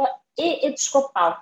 Assim, a ideia de que é, trabalham em conjunto para a reorganização geral da instituição eclesiástica, mas isso não significa que os conflitos não estejam presentes. E aí, a partir de uma carta escrita por um abade, o Eutrópio, ao bispo uh, da região em que o seu mosteiro está é, organizado. E, além dessa carta, pensar um pouquinho como que esse tema aparece nas atas conciliares contemporâneas, né? As atas não só dos concílios gerais, mas dos concílios provinciais também de um determinado recorte temporal, que pega todo o século VI e vai até o quarto concílio de Toledo. Bem, então, o que, que eu quero é, verificar aqui? Quais são as alusões feitas à atividade monástica nas atas conciliares? É, e em que medida essa carta, né, a carta do abade Eutrópio ao bispo Pedro, se relaciona a, a esse conflito mais geral entre as instâncias é, monástica e, episcopal, ou, ou se não, ou se não tem nenhuma relação, e essa carta então se trataria de um evento isolado. Quem é o bispo Pedro? Quem é o abade Eutrópio? É, temos poucas informações sobre ambos. É, o Pedro participou em dois concílios, o terceiro concílio de Toledo e um concílio que se realiza em Toledo logo depois. Aqui tem uma imagem para ilustrar um pouquinho, uma imagem que foi produzida a posteriori, evidentemente, mas que é, normalmente é mobilizada quando a gente fala dos concílios é, visigóticos. E a gente sabe que ele assinou as atas desses dois é, concílios e nada mais. Né? Do Eutrópio a gente tem pouco mais de informação, mas também não muita informação. É, de acordo com o Juan de Bíclaro, ele teria vindo com Donato, uh, fugido do norte da África, é, com mais 70 monges, e teria então ajudado a estabelecer um, mosteiro, né, que é o tal mosteiro a, a que ele se vincula. É, é uma referência apenas. É, a gente sabe que ele é mencionado por Isidoro Sevilha, por Ildefonso de Toledo e pelo próprio é, Juan de Bíclaro, mas são referências muito pequenas, é, mas importantes porque uma delas diz que o Eutrópio teria participado, seria responsável, juntamente com o Leandro, pela organização do Terceiro Concílio de Toledo. O Vitor, há pouco, falou é, da importância desse concílio. A gente sabe que é um concílio que, de fato, é, tem um, um, um, um quê especial, né? Ele marca o momento de conversão oficial. E aí, Imagina-se, né, a historiografia suspeita que Eutrópio teria participado dessa, dessa organização, não só do concílio, mas do próprio processo que culminou com a conversão. Muito, muito se imagina né, a respeito. Então, em síntese, a gente conhece muito pouco de Eutrópio também, inclusive que ele tem uma, uma, uma restrita produção literária. A gente conhece da produção dele três cartas, uma delas é objeto aqui dessa conversa, uma outra dirigida também ao bispo Pedro, que trata dos oito vícios, e uma ao Liciniano de Catargo, que teria convivido com ele nesse mosteiro fundado, né, de acordo com é, os contemporâneos junto com, com Donato. Bem, mas o que, que é essa correspondência? Né? Porque a gente tem as referências mais gerais aos concílios, mas e, e a correspondência? Do que trata essa correspondência exatamente? Então, o material que eu estou usando, ele foi reeditado recentemente pelo Martim Iglesias é, e foi pela primeira vez é, tornado público, né, baseado em três manuscritos, a gente pode falar sobre esses detalhes mais adiante, é por dias e dias na década de 50. Né? E ele corresponde a uma carta, que corresponde mais ou menos ao que seriam sete, sete páginas, e é uma resposta, é uma resposta ao pedido de esclarecimentos que o bispo teria feito ao Eutrópio. Né? É, ela deve ter sido escrita em torno de 580, portanto, pouco antes do Concílio de Toledo, onde, ao que tudo indica, os dois se encontraram. É, é uma carta que mostra uma erudição muito grande da parte de, de Eutrópio, uma erudição que está pautada especialmente na tradição clássica, como toda a, a elite desse momento podia né, usufruir, e nas escrituras. Né? É, nessa carta, o Eutrópio reconhece a sua condição subalterna do ponto de vista hierárquico, mas a argumentação sugere tensão. Há uma tensão é, entre é, os dois, e essa tensão ah, é, é, o que eu quero explorar aqui. É o tema realmente que desejo destacar. Ele faz é, várias analogias entre figuras bíblicas e lideranças religiosas e se coloca, assim como coloca o próprio bispo, como responsável por conduzir é, os fiéis, conduzir os cristãos e, em especial, conduzir os monges a uma vida correta. Lembrando que ele é abade do mosteiro é, e ele teria sido denunciado, né, de acordo com é, a argumentação dele, ao que tudo indica, um conjunto de monges procurou o bispo para dizer para o bispo que o Eutrópio era muito rigoroso e que por isso eles estariam deixando é, o mosteiro. O, o Eutrópio se defende, portanto, nessa carta e o tom de tensão aparece, dentre outras passagens, na referência que ele faz a Terêncio, um autor é, clássico, quando destaca que a condescendência aporta amigos a verdade e ódio. Em linhas muito gerais, em síntese, a carta segue é, em torno de dois eixos, tá? Ele argumenta, argumenta que o trabalho que ele realizou era um trabalho no sentido de preservação da tradição e do cumprimento da regra, e ele argumenta também, sutilmente, que o bispo deveria reconhecer que os faltosos são os próprios denunciantes, uma vez que ele, como abade, estaria cumprindo com o seu papel de conduzir os monges e garantir que a regra fosse é, rigorosamente seguida. E aí aqui tem uma passagem bem interessante, que é uma passagem que mostra um pouco é, desse, desse tom né, que, que eu acabei de mencionar. Se por acaso alguém disse que atuamos com excessivo rigor e que por esta razão alguns abandonaram o nosso mosteiro, assinalamos com tua permissão e sem faltar com respeito, pois és uma pessoa queridíssima e digna de Deus, que isto é um privilégio de nossa dignidade nossa dignidade aqui, a dignidade do abade. Quem quer que assim se expresse, se quem quer que assim se expresse, nos parece que não conhece nem compreende o que é uma regra monástica e, portanto, resulta evidente que não nos agrava, senão que coloca em público manifesto a sua ignorância. Bem, e como é que esse tema aparece, então, nas atas conciliares?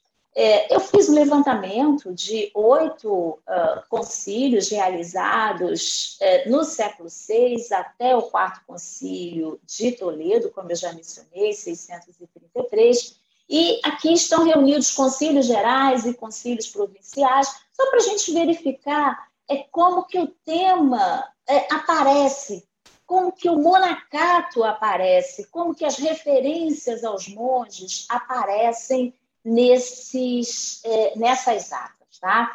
Então, assim, tem vários detalhes aqui, pelo tempo a gente não pode tratar de todos, mas a primeira Leila, coluna é. Dez minutos. Valeu, obrigada. A primeira coluna é a identificação do evento e quantos é, cânones tem.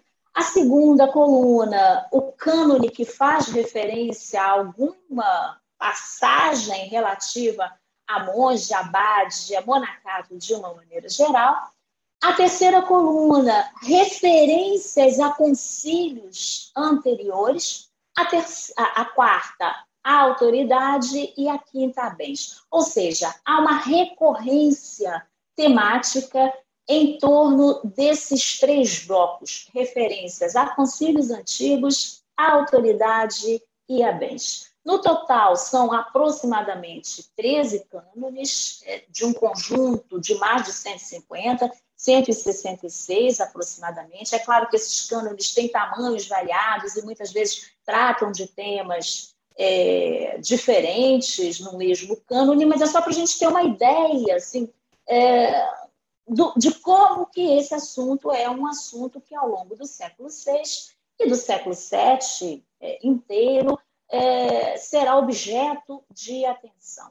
Então, em relação à autoridade, principalmente o que está registrada é a preocupação em reafirmar a autoridade episcopal em relação ao abade.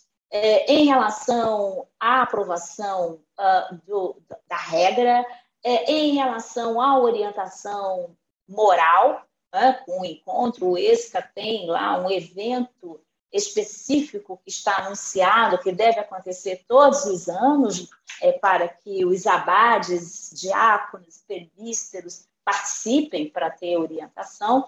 Mas é muito curioso, não dá para a gente explorar aqui, mas é um tema muito interessante, a preocupação com os bens. Né?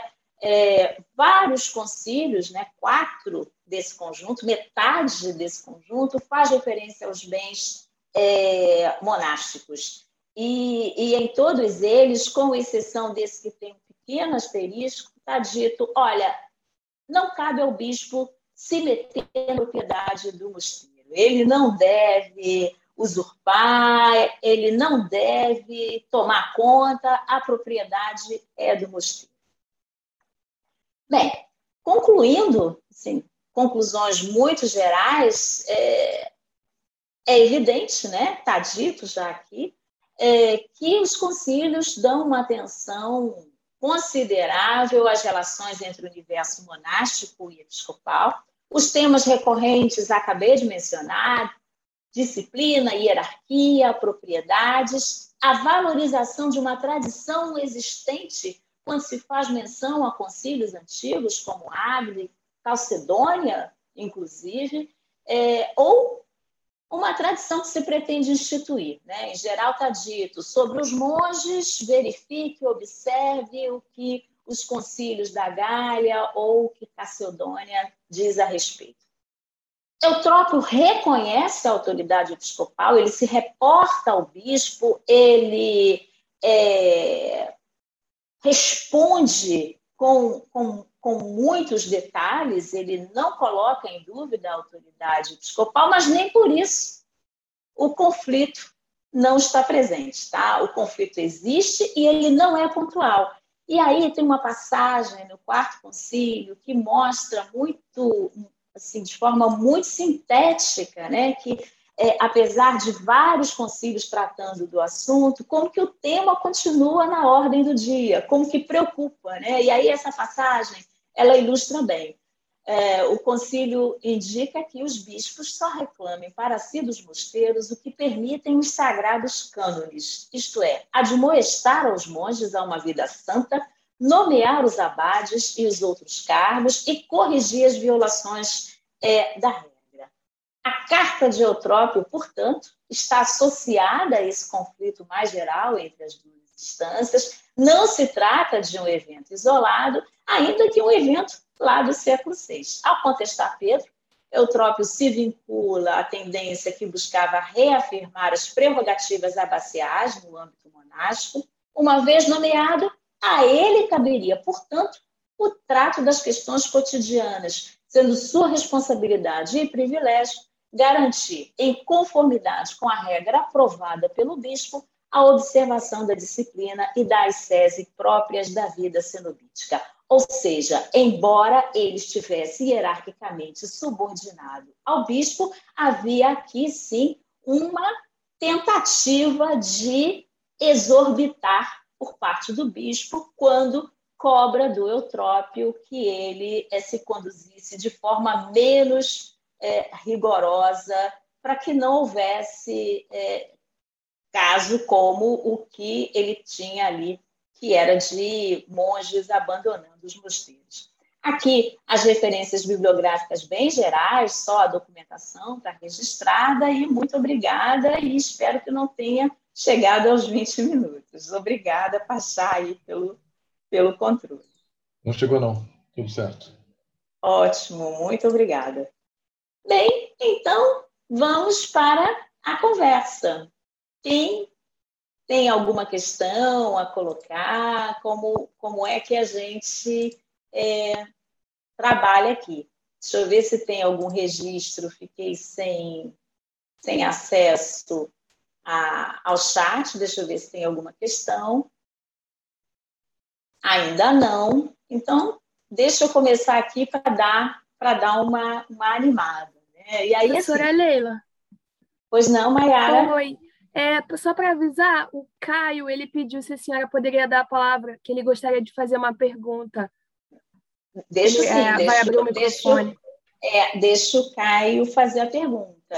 É, antes disso, deixa eu lançar uma pergunta geral para que todos os comunicadores comecem a pensar, se que é uma pergunta mais de caráter geral, tem perguntas específicas também.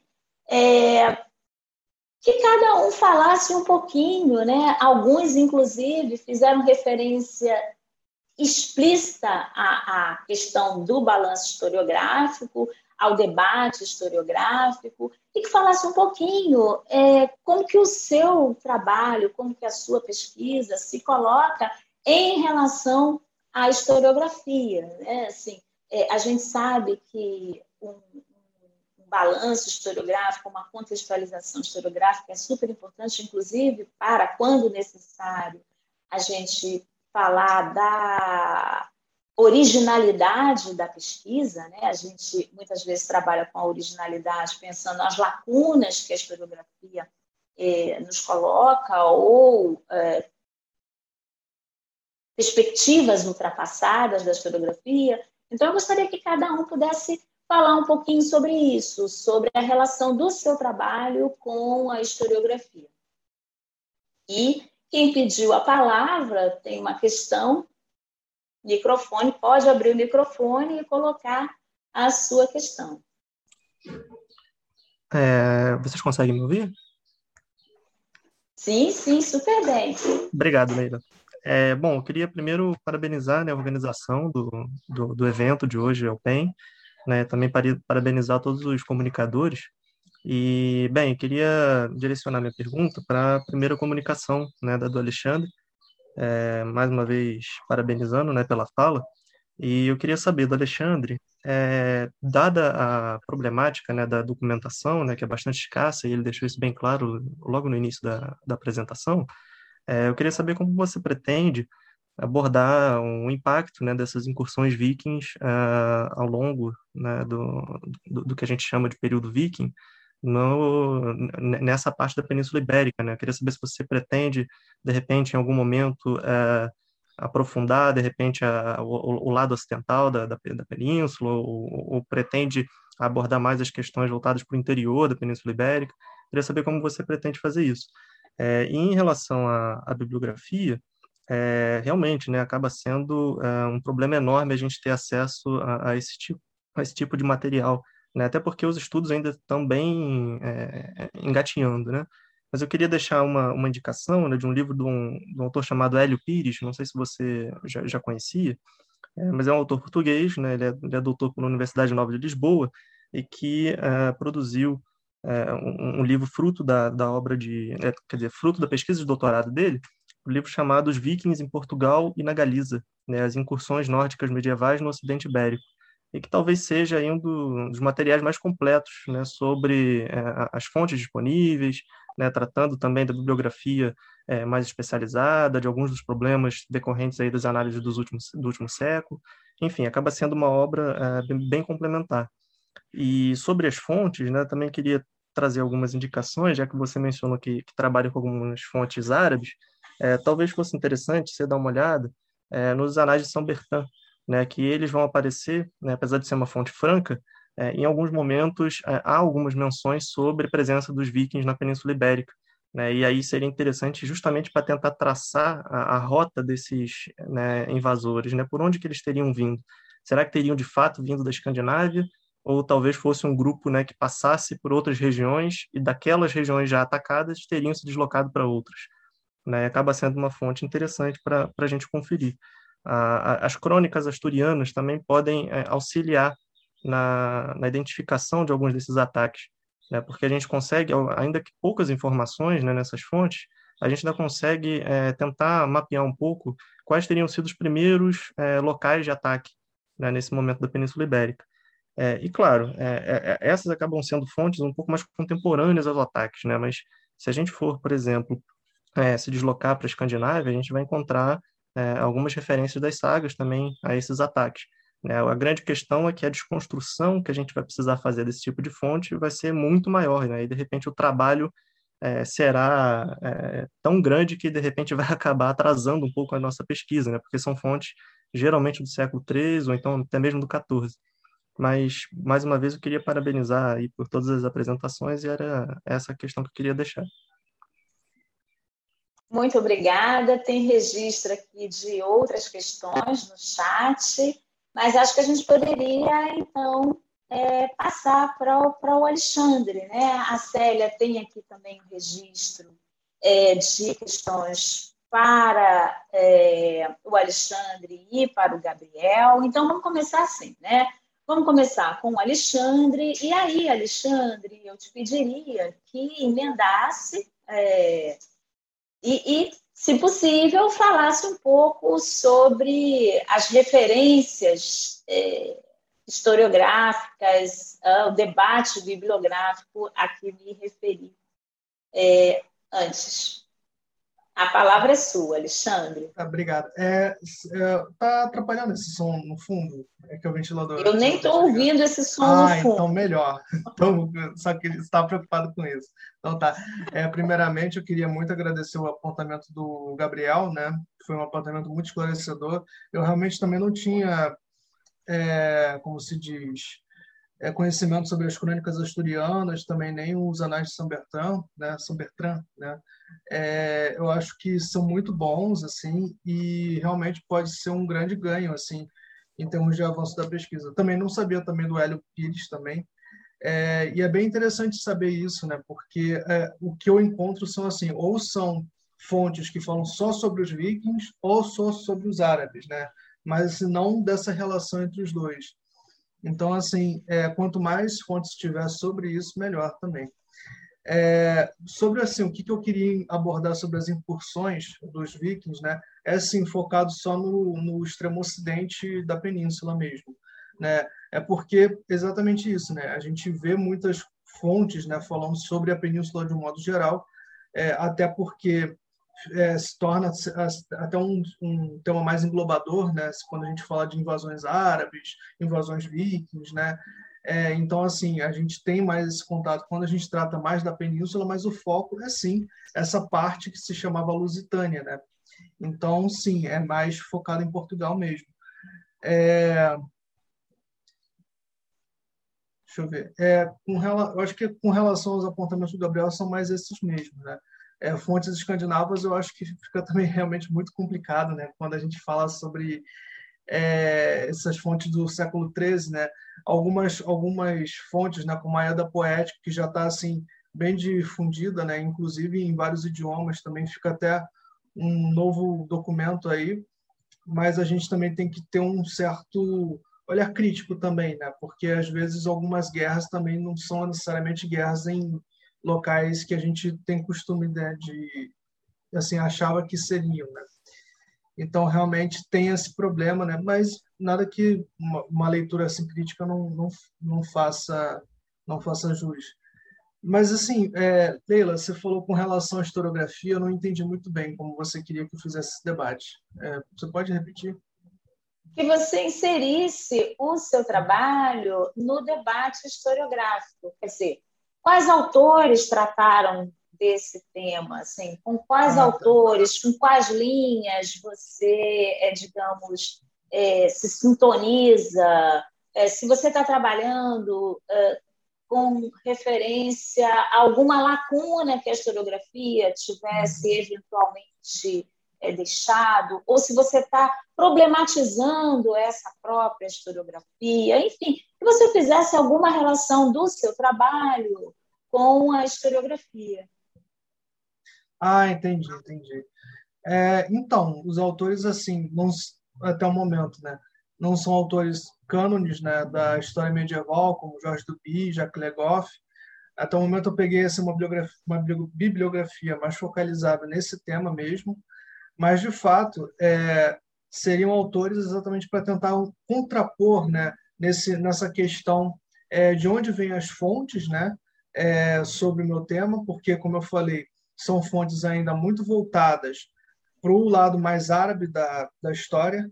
Então, assim, seriam fontes, é, ainda no desenvolvimento, ainda procuro outras fontes que falem mais dos vikings, né, dos próprios vikings, mas, de fato, seriam é, fontes é, que são muito voltadas a isso. Então, eu queria desconstruir esse tipo de olhar é, e, e, também assim construir também e talvez aí só indo assim mais para Portugal mesmo e buscando fontes de lá seria assim ver como essas incursões vikings elas afetaram de fato é, a população local, a população e a cultura regional.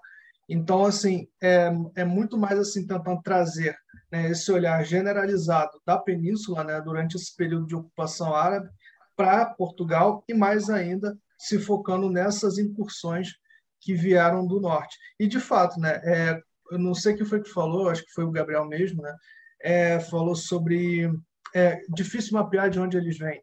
E de fato, né, é, a gente tinha esse relato, né, no Extremo Oriente, né, falavam homens do norte, mas na verdade podiam ser os vikings, mas também podem, podiam ser os russos, podiam ser né, os povos do leste europeu, né? Não tem muita muita muita certeza em relação a isso. Da mesma forma que também os vikings eram chamados em alguns relatos de majus, né, que são marinheiros, né, ou de normandos, né, porque se suspeitava que eles viessem dessa região. Só que Normandia é uma região da França, né? Então, assim, de onde eles vêm exatamente? Porque também tem essa questão de os vikings podem é, ter se originado numa região, mas ter ido para outra e ter se estabelecido por lá. Quem disse que eles também não podem ser normandos? Né? Da mesma forma, se eles se baseassem é, em Portugal, quem disse que eles também não podem ser portugueses, né? ou lusitanos, né? ou asturianos? Então, assim, é, é difícil né, a gente mapear, né? Só a gente fazendo um trabalho bem acurado, indo de lugar em lugar, né? né vamos dizer assim, né? Para a gente conseguir puxar de onde eles vêm.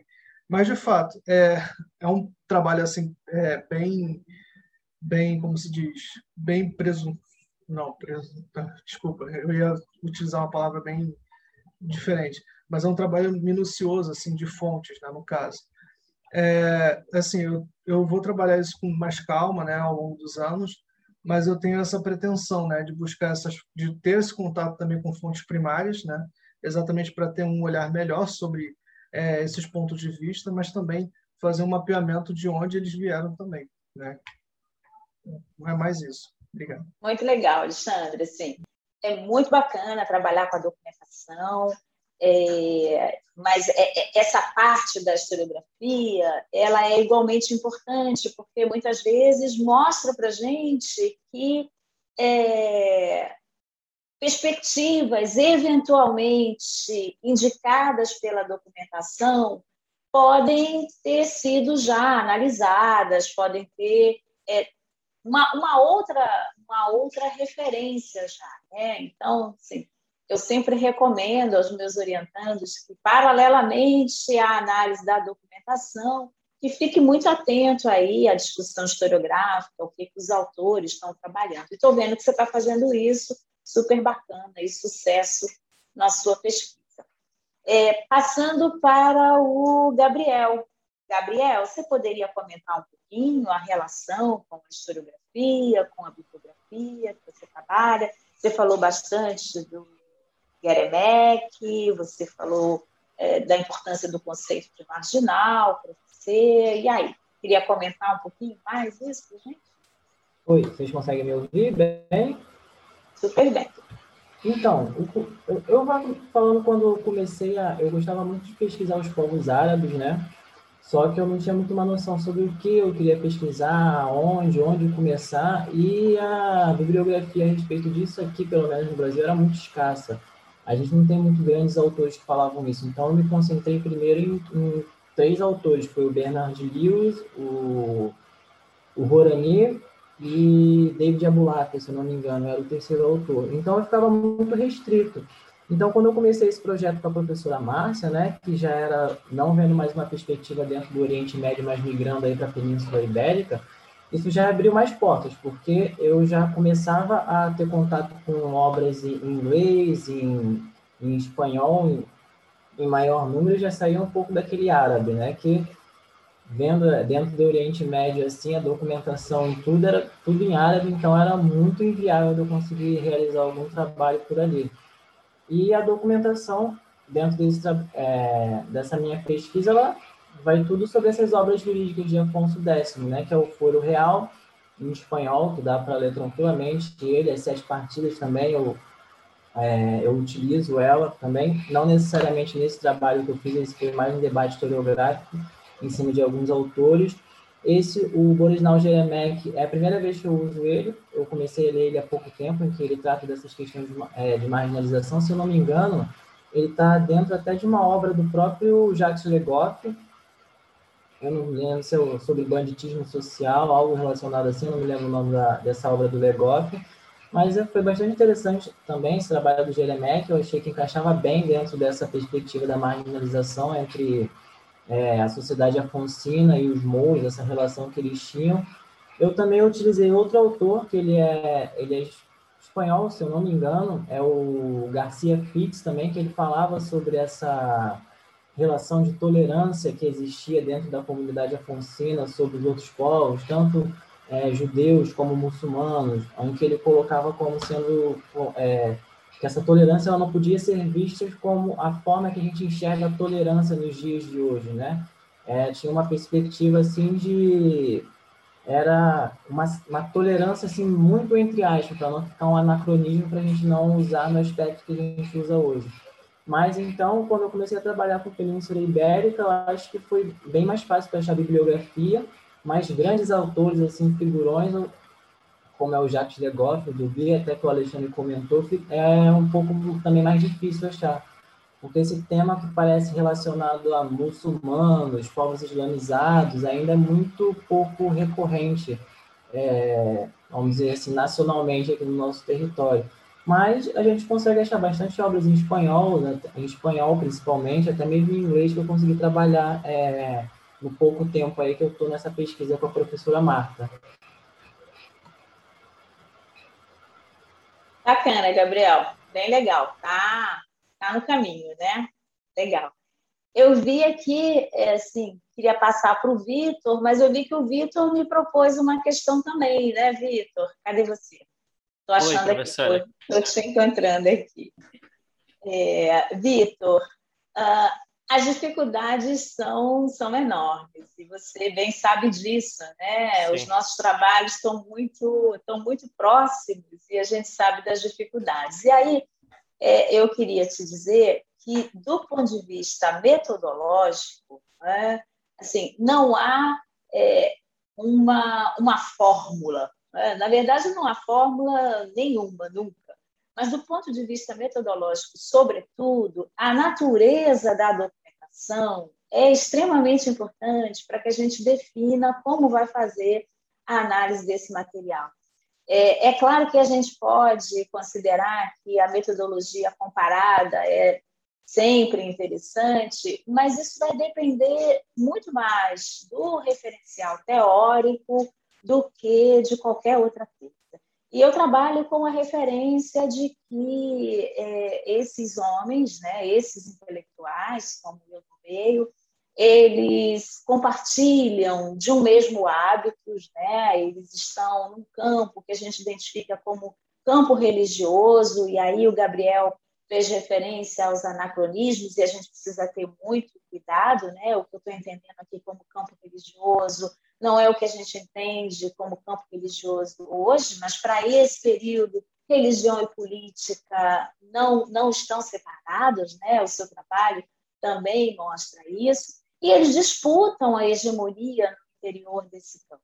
Né? Eles não pretendem destruir o campo, porque é, os fundamentos, os objetivos mais gerais são compartilhados por todos, mas tem ali uma disputa interna, né? uma disputa para a definição de prerrogativas, de prioridades. Os conflitos eles são tão importantes e, eu acho que a sua pesquisa está chamando bastante atenção disso de forma muito pertinente. Eles são tão importantes quanto as confluências. Então, o meu referencial teórico ele é mais valioso para tratar em linhas gerais, né, do que a questão metodológica, que vai depender de fato é, da, da documentação. Tá? Eu não sei se, eu respondi à sua questão, mas eu queria dizer que seu trabalho me dá assim, enorme alegria. Né? Assim, é muito bacana ver é, você trabalhando com, com um tema que é um tema tão próximo, né? que é um tema tão interessante.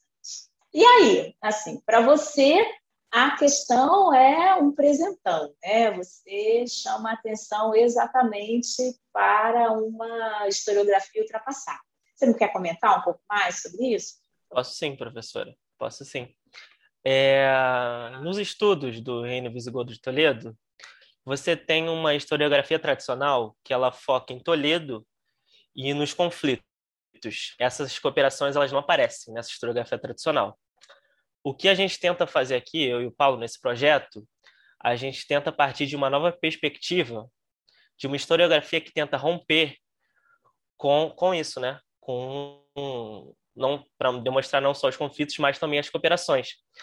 Você tem o Roger Collins como uma referência para isso, que ele tem um artigo muito bom sobre Mérida, que ele caracteriza a cidade até mesmo como independente da autoridade visigoda, e ele nos oferece uma visão que rompe com Toledo como centro dessa historiografia tradicional.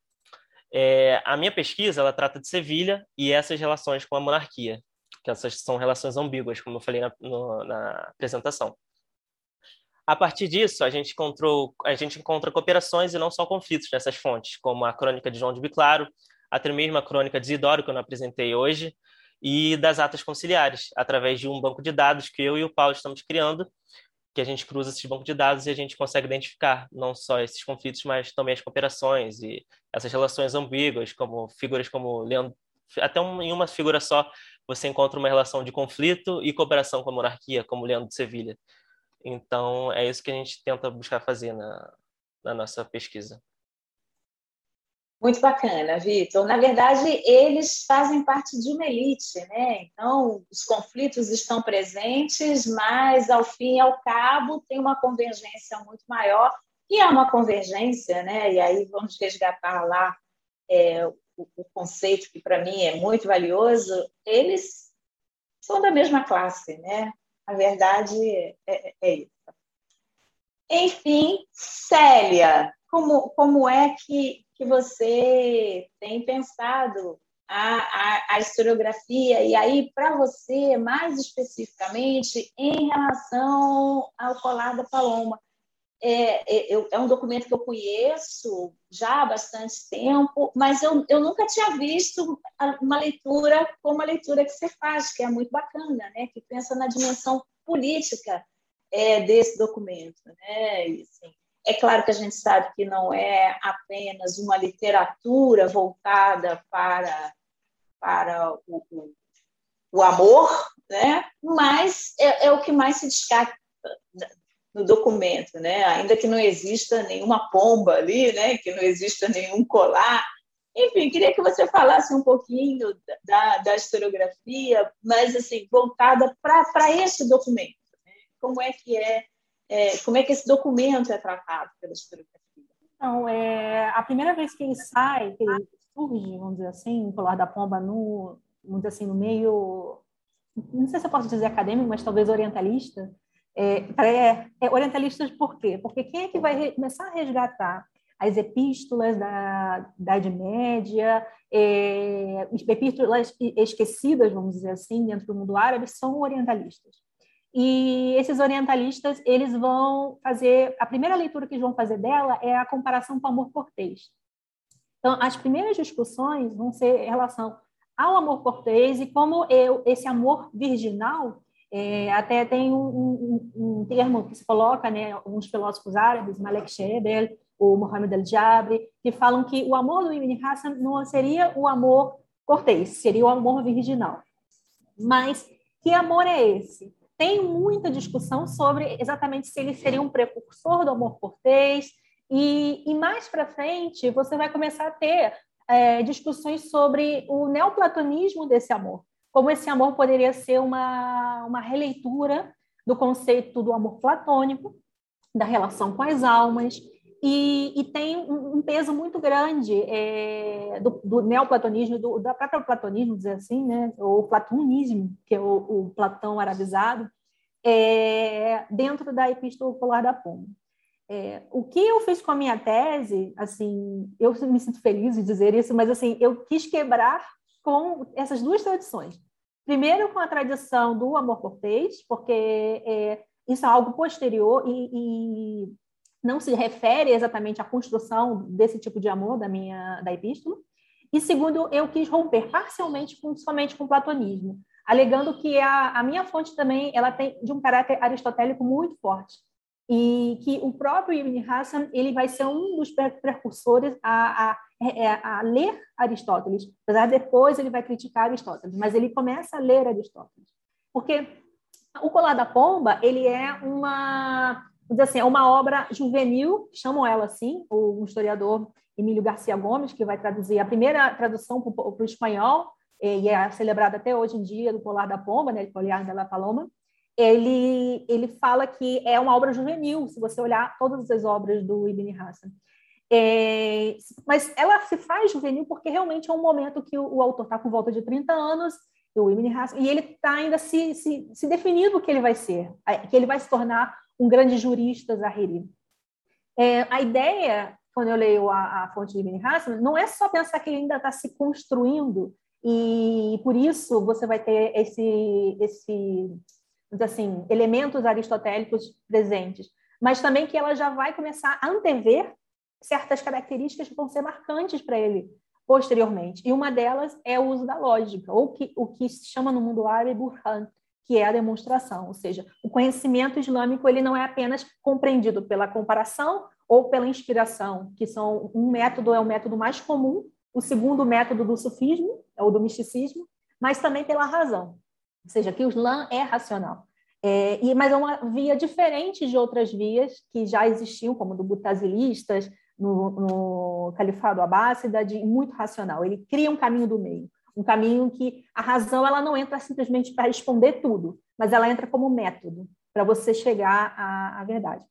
Então, a discussão que eu trago no, no Colar da Pomba, eu primeiro que eu tentei me aproximar bastante é, das discussões de retórica é, de outros autores que falam sobre é, obras é, árabes que, especialmente na Idade Média, que elas precisavam manter uma, uma forma para elas chegar a uma mensagem. Não sei se eu estou sendo clara, mas assim, a mensagem, ela o tempo todo, ela é construída, é, mas ela não é aquilo exatamente que está sendo lido. Ela tem um, um claro que todas, se a gente pensar no modo geral, todas são assim. Só que a retórica árabe, pelo menos a retórica árabe medieval, você vai ter, inclusive, formatos para você dizer se aquela obra ela é para educação, se o seu público leitor acredita em você ou não acredita, dependendo da, da formação das frases que você escreve, se você está precisando é, defender uma ideia que está num ambiente favorável ou num ambiente desfavorável.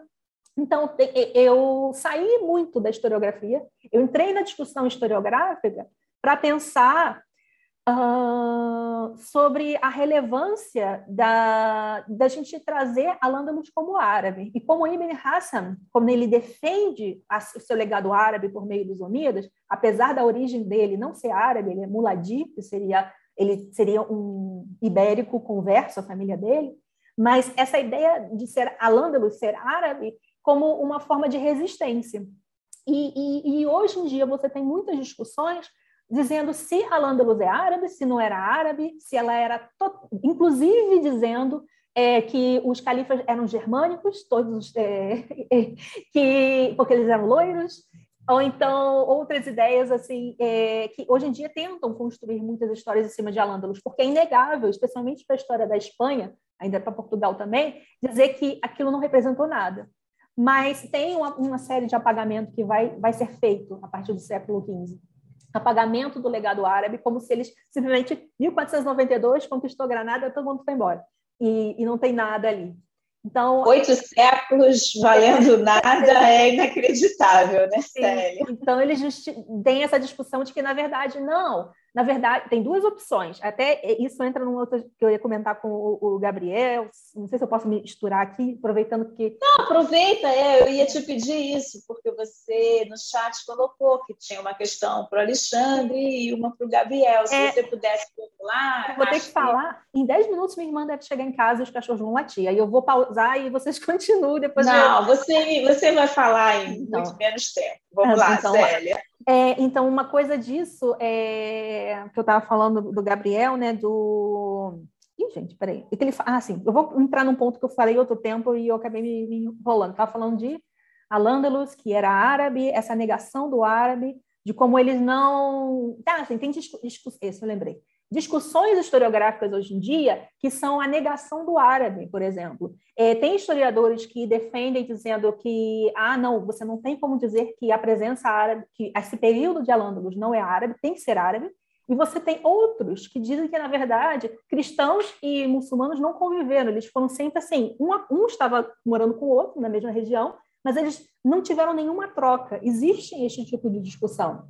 Existe até um professor que ele é o, o acho que é Ferrinho, eu lembro do sobrenome dele, Ferrinho, que ele fala disso, que você é, não tem influência árabe na Espanha, a Espanha hoje em dia não é árabe, por causa dessa é, desse, desse, dessa falta de contato entre os grupos, que os grupos, na verdade, eles conviveram, mas sem ter uma integração.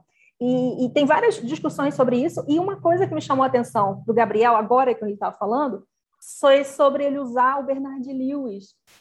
É, então, é, eu, eu, sei que a historiografia, o número é muito restrito para a gente compreender o mundo árabe, ter acesso em língua portuguesa ou até em espanhol, mas o Bernard Lewis ele é não, ele é totalmente assim é, fora, assim, sabe? Não é para não é para ser considerado como uma fonte fiável ele considera até mesmo, ele tem discursos bem de, de opressivos e, e, preconceituosos com os árabes, e ele tem uma visão muito é, enviesada a respeito dos árabes.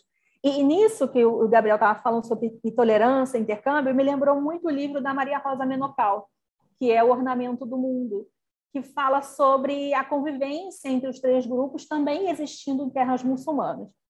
Só que tudo isso parece mais uma. Isso é, aí entra uma questão que eu, eu queria fazer para o Gabriel. É, se essa, essa convivência, na verdade, ela é mais uma construção para você, é, meio que de defesa daquele governo, assim, não, olha, é como eles eram bons, digamos assim, que eles estão convivendo bem, quanto quando, na verdade, você está vendo uma marginalidade, é, que esses grupos não estão de fato integrados. E, ao menos no mundo árabe, é, no, em Al-Andalus árabe, você tem uma marginalidade que ela é feita propositalmente para que se haja uma conversão. Isso até o califado, o segundo califa Omida. Depois você não vai ter mais isso, porque não era mais vantajoso você ter muitos muçulmanos, porque você ia pagar menos impostos, né? de receber menos impostos. É, e outra questão que eu trago para o Alexandre é sobre a, a, o recorte temporal, a forma como ele está tratando o mundo árabe. Eu entendi que ele tá, realmente está começando agora né, a, a falar sobre o, o mundo árabe, e, e, eu, na fala dele, eu senti que ele, ele pulou algumas fases, assim, tipo, que o Califado Omida começou com a invasão, é, com a chegada de Tariq ibn Malik, e o Califado Omida vai começar, tipo, duzentos e tantos anos depois, e também esse contato do que haveria entre o Oriente Médio e o leste europeu, e eu concebo esse esse contato com o leste europeu é no Império Otomano, assim, você vai ter realmente um contato, que vai ter a dominação muçulmana do Império Otomano, e, e não nessa nessa nessa época agora. E assim, falando, fazendo esses dois comentários, e agora só para fechar que é a pergunta do Eliezer, que ele fez para mim aqui no, no chat, ele perguntou se a castidade, que eu falo do Ibn Hassan, se ela tem a ver com a questão da, da privação de, da, de relações sexuais no mundo cristão. Então, é isso que fala. É depois, vamos dizer assim, que não, se, se é relacionado ao amor cortês, é posterior.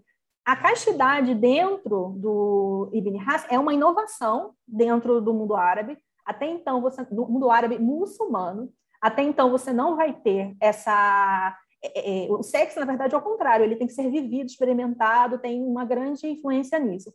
Agora, ele vai resgatar uma, uma, um traço cultural de uma tribo pré-islâmica, que é a tribo Udri, do, que dizia que você ama alguém, você a, melhor, a forma do seu amor ser mais elevada era você não consumando esse amor.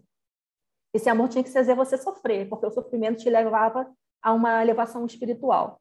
Então, isso é dessa questão Udri e não posterior. E alguém perguntou uma outra coisa é, que para mim, ó, qual é a origem do nome colar da pomba? É, então, a pomba ela está relacionada à, à, alma e o colar é o amor.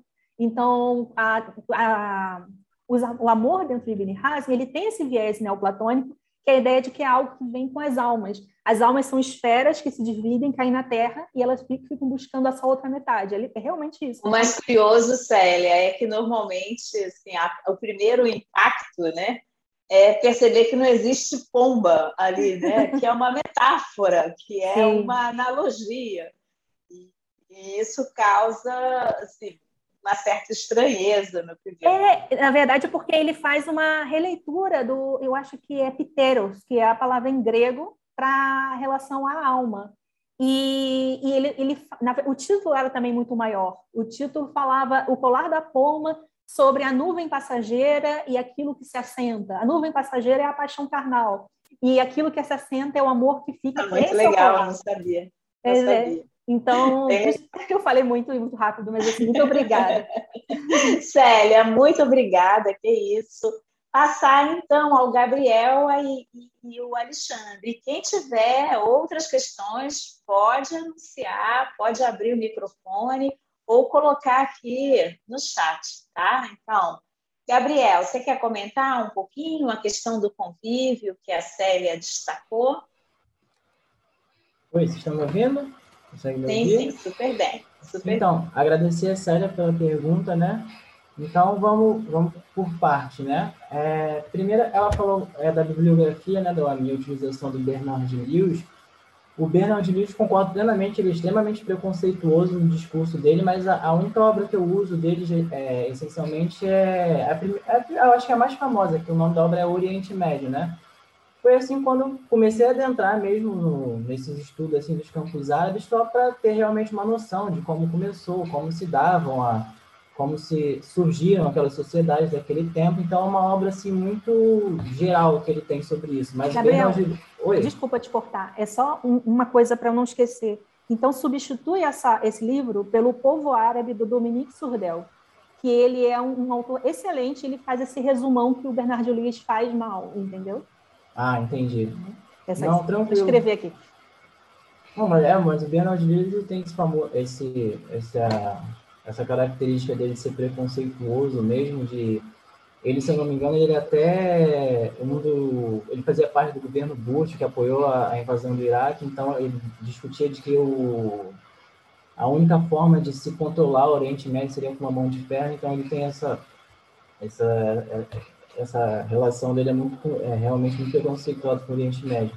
Mas eu não sei se a Célia concorda, mas assim, eu acho absolutamente necessária a leitura.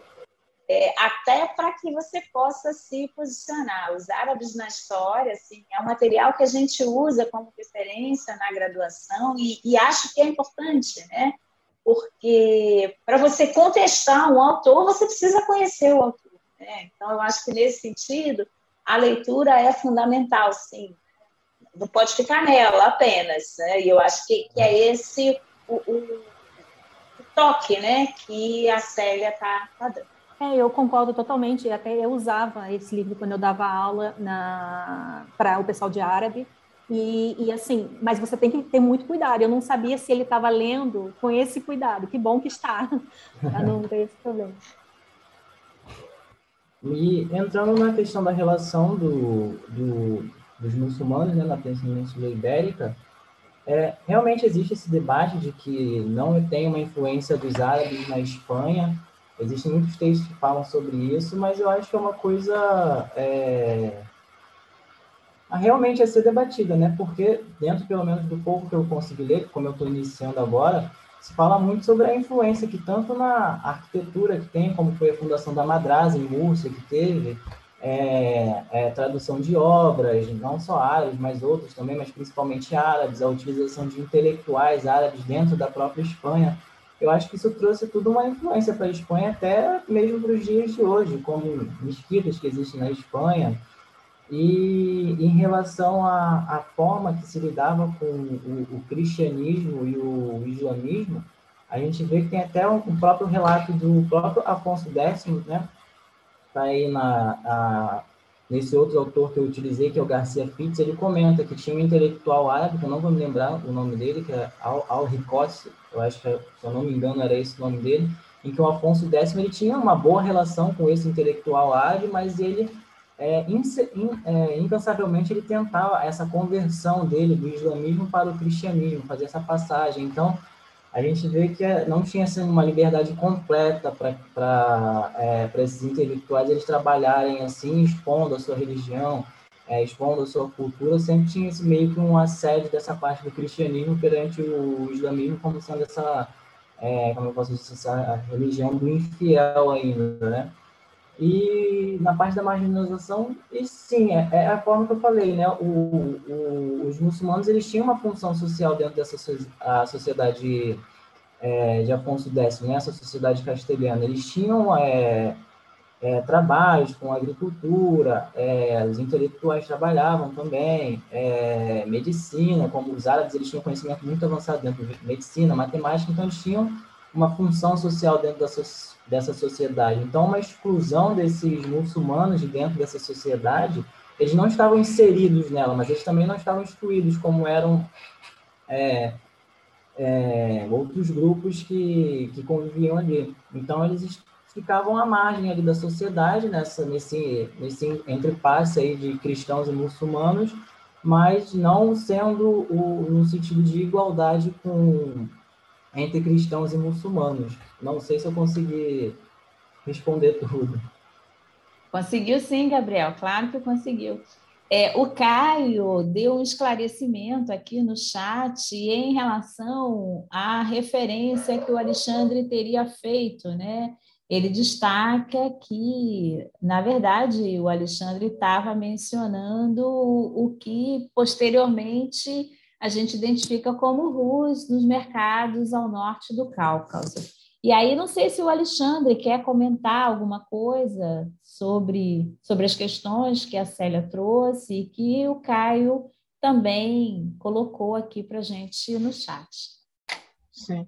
Então, é, com relação a isso, realmente é, teve assim um tempo né, entre a dominação, né, o início da dominação árabe na península até realmente formar o califado, né?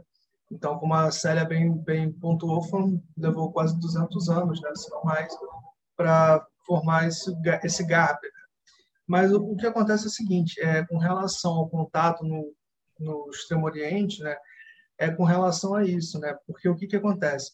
É, em algumas fontes, né, como a gente pega assim com relação aos links, né, eles falam assim, ah, já tinha contato desde o século VIII, né? Uns dizem até que eles já tinham contato até com o Império Romano, né? Então, assim, é, tudo bem, pode ser realmente que povos podem ter se originado né, de outros, né? então, assim, faz, faz uma associação. Mas acontece que é, já havia, né, o que eu entendo, né, já havia, sim, um contato, mas, assim, esse contato, ele não era exatamente com essas populações, né, com árabes, no caso, e nem com, com aqueles que a gente conhece como vikings, né. O Caio, ele, ele pontuou aqui com relação ao clã, né, clã dos russos, né? Então, assim, esse realmente é, era um dos clãs, né, que compunha ali aquela parte setentrional da Europa, né? Então, assim, esse clã ele também já pudesse ter assim um contato é, diferente com, com a população árabe, mas no caso que, é, a gente não sabe muito bem se esse foi o mesmo clã, né, que pode também ter ido invadir a Península Ibérica, pode ter sido outro, né? Então, assim, é aquele negócio, a gente fala viking, né? Mas, assim, a gente está colocando um monte de gente ali no, né, no mesmo caldeirão, né? A mesma coisa que a gente fala índio, né? Então, assim, a gente realmente, a gente precisa, assim, dar nome aos bois, mas isso vai com o tempo da, com o tempo da, da pesquisa. Mas, realmente, tem essa, essa diferenciação, sim. Obrigada, Alexandre. Muito obrigada. Mais alguma questão? Alguém quer fazer alguma observação? Algum acréscimo, pedido de esclarecimentos. Bem, pessoal, eu queria agradecer, queria parabenizar, sobretudo, é, os comunicadores, dizer que foi muito bom coordenar a sessão. Parabéns ao Alexandre, ao Gabriel, ao Vitor, à Célia. São trabalhos é, que estão claramente em níveis é, de desenvolvimento diferentes, né? Mas estão todos muito bem representados aqui, os temas, e eu queria agradecer, né, portanto, a participação de todos, dizer que espero encontrá-los em breve em um próximo evento e que isso seja presencial, de preferência, né? É, eu não sei se a monitoria tem algum recado para dar para todo o grupo. Professora Leila. Ah, pode falar, Mayara. Quer falar? É, eu ia pedir só se o pessoal que puder abrir a câmera para a gente bater um print.